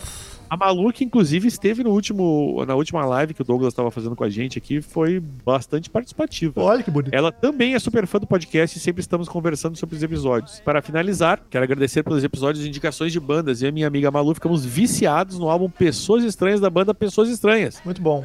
Especialmente a faixa Rubens. É- É um, Rubens! é um nome maravilhoso, né? Uma Qual é a tua música? Rubens. Eu tô de olho em você. É uma música sobre o cachorro chamado Rubens, simplesmente perfeita. Rubens, eu tô de olho em você. Foi o que o Romulo acabou de cantar. É um som delicioso e jamais conheceria se não fosse indicação de vocês. Continuem um bom trabalho e abraço. Minuto Indie, que esteve aqui, indicou lá o Alê. Próximo e-mail de João Lameira. Primeiro e-mail, Rival Sons e sugestão. Olha, é o segundo primeiro e-mail já de hoje, Daniel. Pessoal É, se é mexeu. verdade. Segundo primeiro e-mail é muito bom, né? Fala CMMers, esse é o meu primeiro e-mail, não lembro desde quando escuto vocês, mas fazem uns bons anos. Acho que meu primeiro foi algum com o Gaveta. Faz tempo, então o Gaveta tem mais de um ano que não aparece. Sobre o episódio passado, é sempre muito bom como, apesar de vocês sempre trazerem algumas informações técnicas, o que prevalece sempre é a paixão ou o ódio pelo som discutido. Até porque não- é o que a gente pode falar, né, cara? A gente é fã, a gente ou ama ou odeia alguma coisa, não tem... É o que eu digo, paixão e ódio andam, andam de mãos dadas. Exato. Afinal, é por isso que a gente começa a ouvir e por isso que vamos sempre continuar ouvindo essas músicas. E sobre a banda, valeu pela indicação. Rival Sons realmente faz jus ao tudo que foi falado. E pra fechar, fica aí uma sugestão de tema, opiniões que vocês mudaram, já que vocês não vão regravar nenhum episódio e nem devem mesmo. Eu gostei que o primeiro ouvinte que concorda com a gente. Seria, um-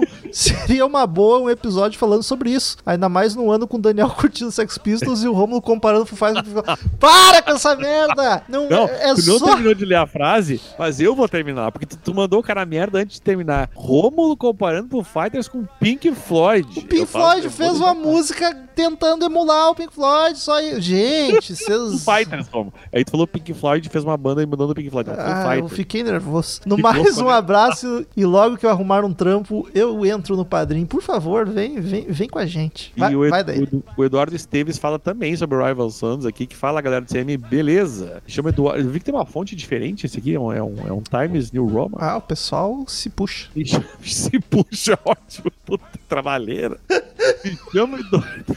Não é fácil tu abrir ali embaixo o, o editor de texto do Gmail. Parabéns, é, foi foto. Me chamo Eduardo Esteves, natural de Caxias do Sul, Rômulo, mas atualmente moro em Porto Alegre, olha, Olha isso. aí, então ele entendeu se puxa, só ele entendeu, porque essa gíria é só Não. porto alegrense mesmo. É verdade, o Eduardão aqui, nosso vizinho de cidade. Conheci o podcast este ano e desde então se tornou meu companheiro no trânsito e durante atividade física. Que bonito. De máscara, né? Por favor. Vez que outra já tinha ouvido o Romulo comentar sobre o Rival Sons e visto a quantidade de podcasts feitos sobre bandas e disco, tinha certeza que tinham gravado algum deles. Porém, sempre que tentava buscar, seja digitando na barra de rolagem, nunca encontrava. Isso é um bom indicativo de que a gente não fez. Deixa eu te dar uma dica: se tu digitar e não aparecer, é porque não tem. É, a nossa busca é boa no site. E no Spotify é melhor ainda. Ela funciona, tá? Não, vocês não duvidem no site do CMM. Pra minha surpresa, na segunda-feira, antes de iniciar minha atividade física, me deparo com a feliz notícia no feed, podcast 509 Rival Sons. E que baita podcast. Conseguiram resumir muito bem a melhor banda nova de rock dos últimos anos. Chupa Greta. Tu viu que agora demorou, né? Virou rivalidade agora. É, porque tava tipo, ah, agora não, agora já, já veio o cara que é. Ah, Gostei. E pela contagem de vocês, eu estava entre a meia dúzia que conheciam e estava ansioso pelo show do Rival na abertura do sábado em 2016. Ainda bem que sobrevivi os empurrões, cotoveladas e socos na cara no show do Crisium. Pra de- Eu nem me lembrava que tinha tido Crisium. A gente chegou depois, Daniel. A gente tava com medo de perder o Rival Sons porque tava um puta trânsito. Alguém Ah, tava a gente trabalhando, você estou a É tipo Nath. isso, né? A gente foi de Uber em cima da hora e um trânsito É assim, parado, que eu tava morrendo de medo de perder o Rival Sons, mas a gente só perdeu o Chris. É verdade. que aí eu cheguei, inclusive, cheguei no show, perguntava pra pessoa aleatória, Rival Sons já tocou? E os já- caras, hã? Nem sabiam, tá ligado? Aí os- a, a banda de abertura, já, porque o Chris não tinha tocado. Aí eu já quase chorando assim, aí entrou o Rival Sons. Nossa, Pior bem Deus. nessa, né? A banda de abertura, Rival Sons, abriu, abriu. Sim. O cara não fazia a menor ideia quem era, né? Mas enfim. Aí ele diz aqui. ah, Essa é outra história boa de show, olha aí. Mas ele fala aqui no show do Chris, pra pra depois acompanhar de perto esse baita show. Os dois, ele tá falando do Black Sabbath e do Rival Sons. E tenho que compartilhar que depois de começar a ouvir o CMM, propus para um brother de infância ouvir discos inteiros e pontuá-los com as caveirinhas do CMM. Que bonito. Que maravilha, gente. Confesso que fazia anos que não colocava o disco completo pra ouvir e tem sido uma experiência muito a fuder. Cara, A é fuder, muito viu? bacana. Eu, depois de ser meme, eu só tenho feito isso. E é E show. tu, e tu percebeu o a fuder, né? É Que Porto Alegre, né? Tá aqui mesmo. Grande abraço, parabéns pelo excelente trabalho. Cara, isso é uma coisa que já não foi o primeiro cara que mandou, que disse que começou a ouvir álbuns inteiros, que essa galera mais nova, cara, muita gente não tá habituada a fazer esse negócio de botar um álbum Eu tenho pra ouvir. 30 e não peguei isso, cara. Porque É, eu, eu já peguei legal. eu já vim da fase. Quando eu comecei a me interessar por música, era MP3 e baixar baixava, né? tá ligado? É, aí Baixava. baixava greats, baixava as melhores e era isso aí. Próximo e último e-mail da semana de Bruno Gazola. Tu conhece esse, Olha Daniel? aí, eu conheço é meu concunhado, homem maravilhoso. Podcast 509, só agora. Eu já tinha lido esse e-mail, só agora eu me liguei que era o Bruno, o Bruno aqui, o nosso Bruno. Olá, CMMs. Queria registrar aqui que o programa 509 sobre a banda Rival Sons foi a descoberta Olha isso, pra mim. Que, olha agora, isso. sabendo que esse Bruno é o Bruno, eu fico mais chocado. Não imaginei que eu fosse gostar disso. Geralmente fico O, ouvindo. o- o- o Bruno curte várias, vários rock and roll, meu. é que ele é um cara que, tipo, eclético, ele ouve de várias coisas. Agora, por isso que eu digo, Romulo, o Rival Sons foi muito legal a gente ter feito esse programa, porque tem muita gente que curte esse tipo de som e não faz ideia quem é o Rival Sons, cara. Eu achei muito bacana a gente gravar sobre isso aí. Geralmente fico ouvindo o programa e anotando as referências de vocês pra buscar depois. Depois do programa, corri para o Spotify. Estou viciado em Rival Sons. Olha isso, Shooting Star, Keeping the Swing é foda demais. Obrigado por mais essa indicação e referência incrível. Concordo que a banda deveria ter recebido mais atenção e que, na comparação com Greta, no que se trata da herança do LED, Rival Sons é muito melhor. O vocal é Como- incrível, as melodias são gostosas de ouvir e as letras muito grudentas. Cara, eu já tinha lido esse e-mail, não tinha me ligado, só agora que eu me liguei que é o Bruno Bruno aqui. Uma lágrima de Rômulo, com especialmente com de Greta Van Fleet. Que momento maravilhoso. Por isso que eu digo, este podcast... Saudade, de- Bruno. Jogar de Esse ação. podcast de Rival Sons é o orgulhinho novo do Rômulo. Espero que venham muitos e-mails ainda. E vai vir, vai vir. Queridos ouvintes, muito obrigado pela companhia maravilhosa. Tô bêbado de todos vocês. Até semana que vem. Outro podcast sensacional e tchau! É, então, é, tchau, né, galerinha? Estamos encerrando. Obrigado pela presença de todos e no próximo tem muito mais.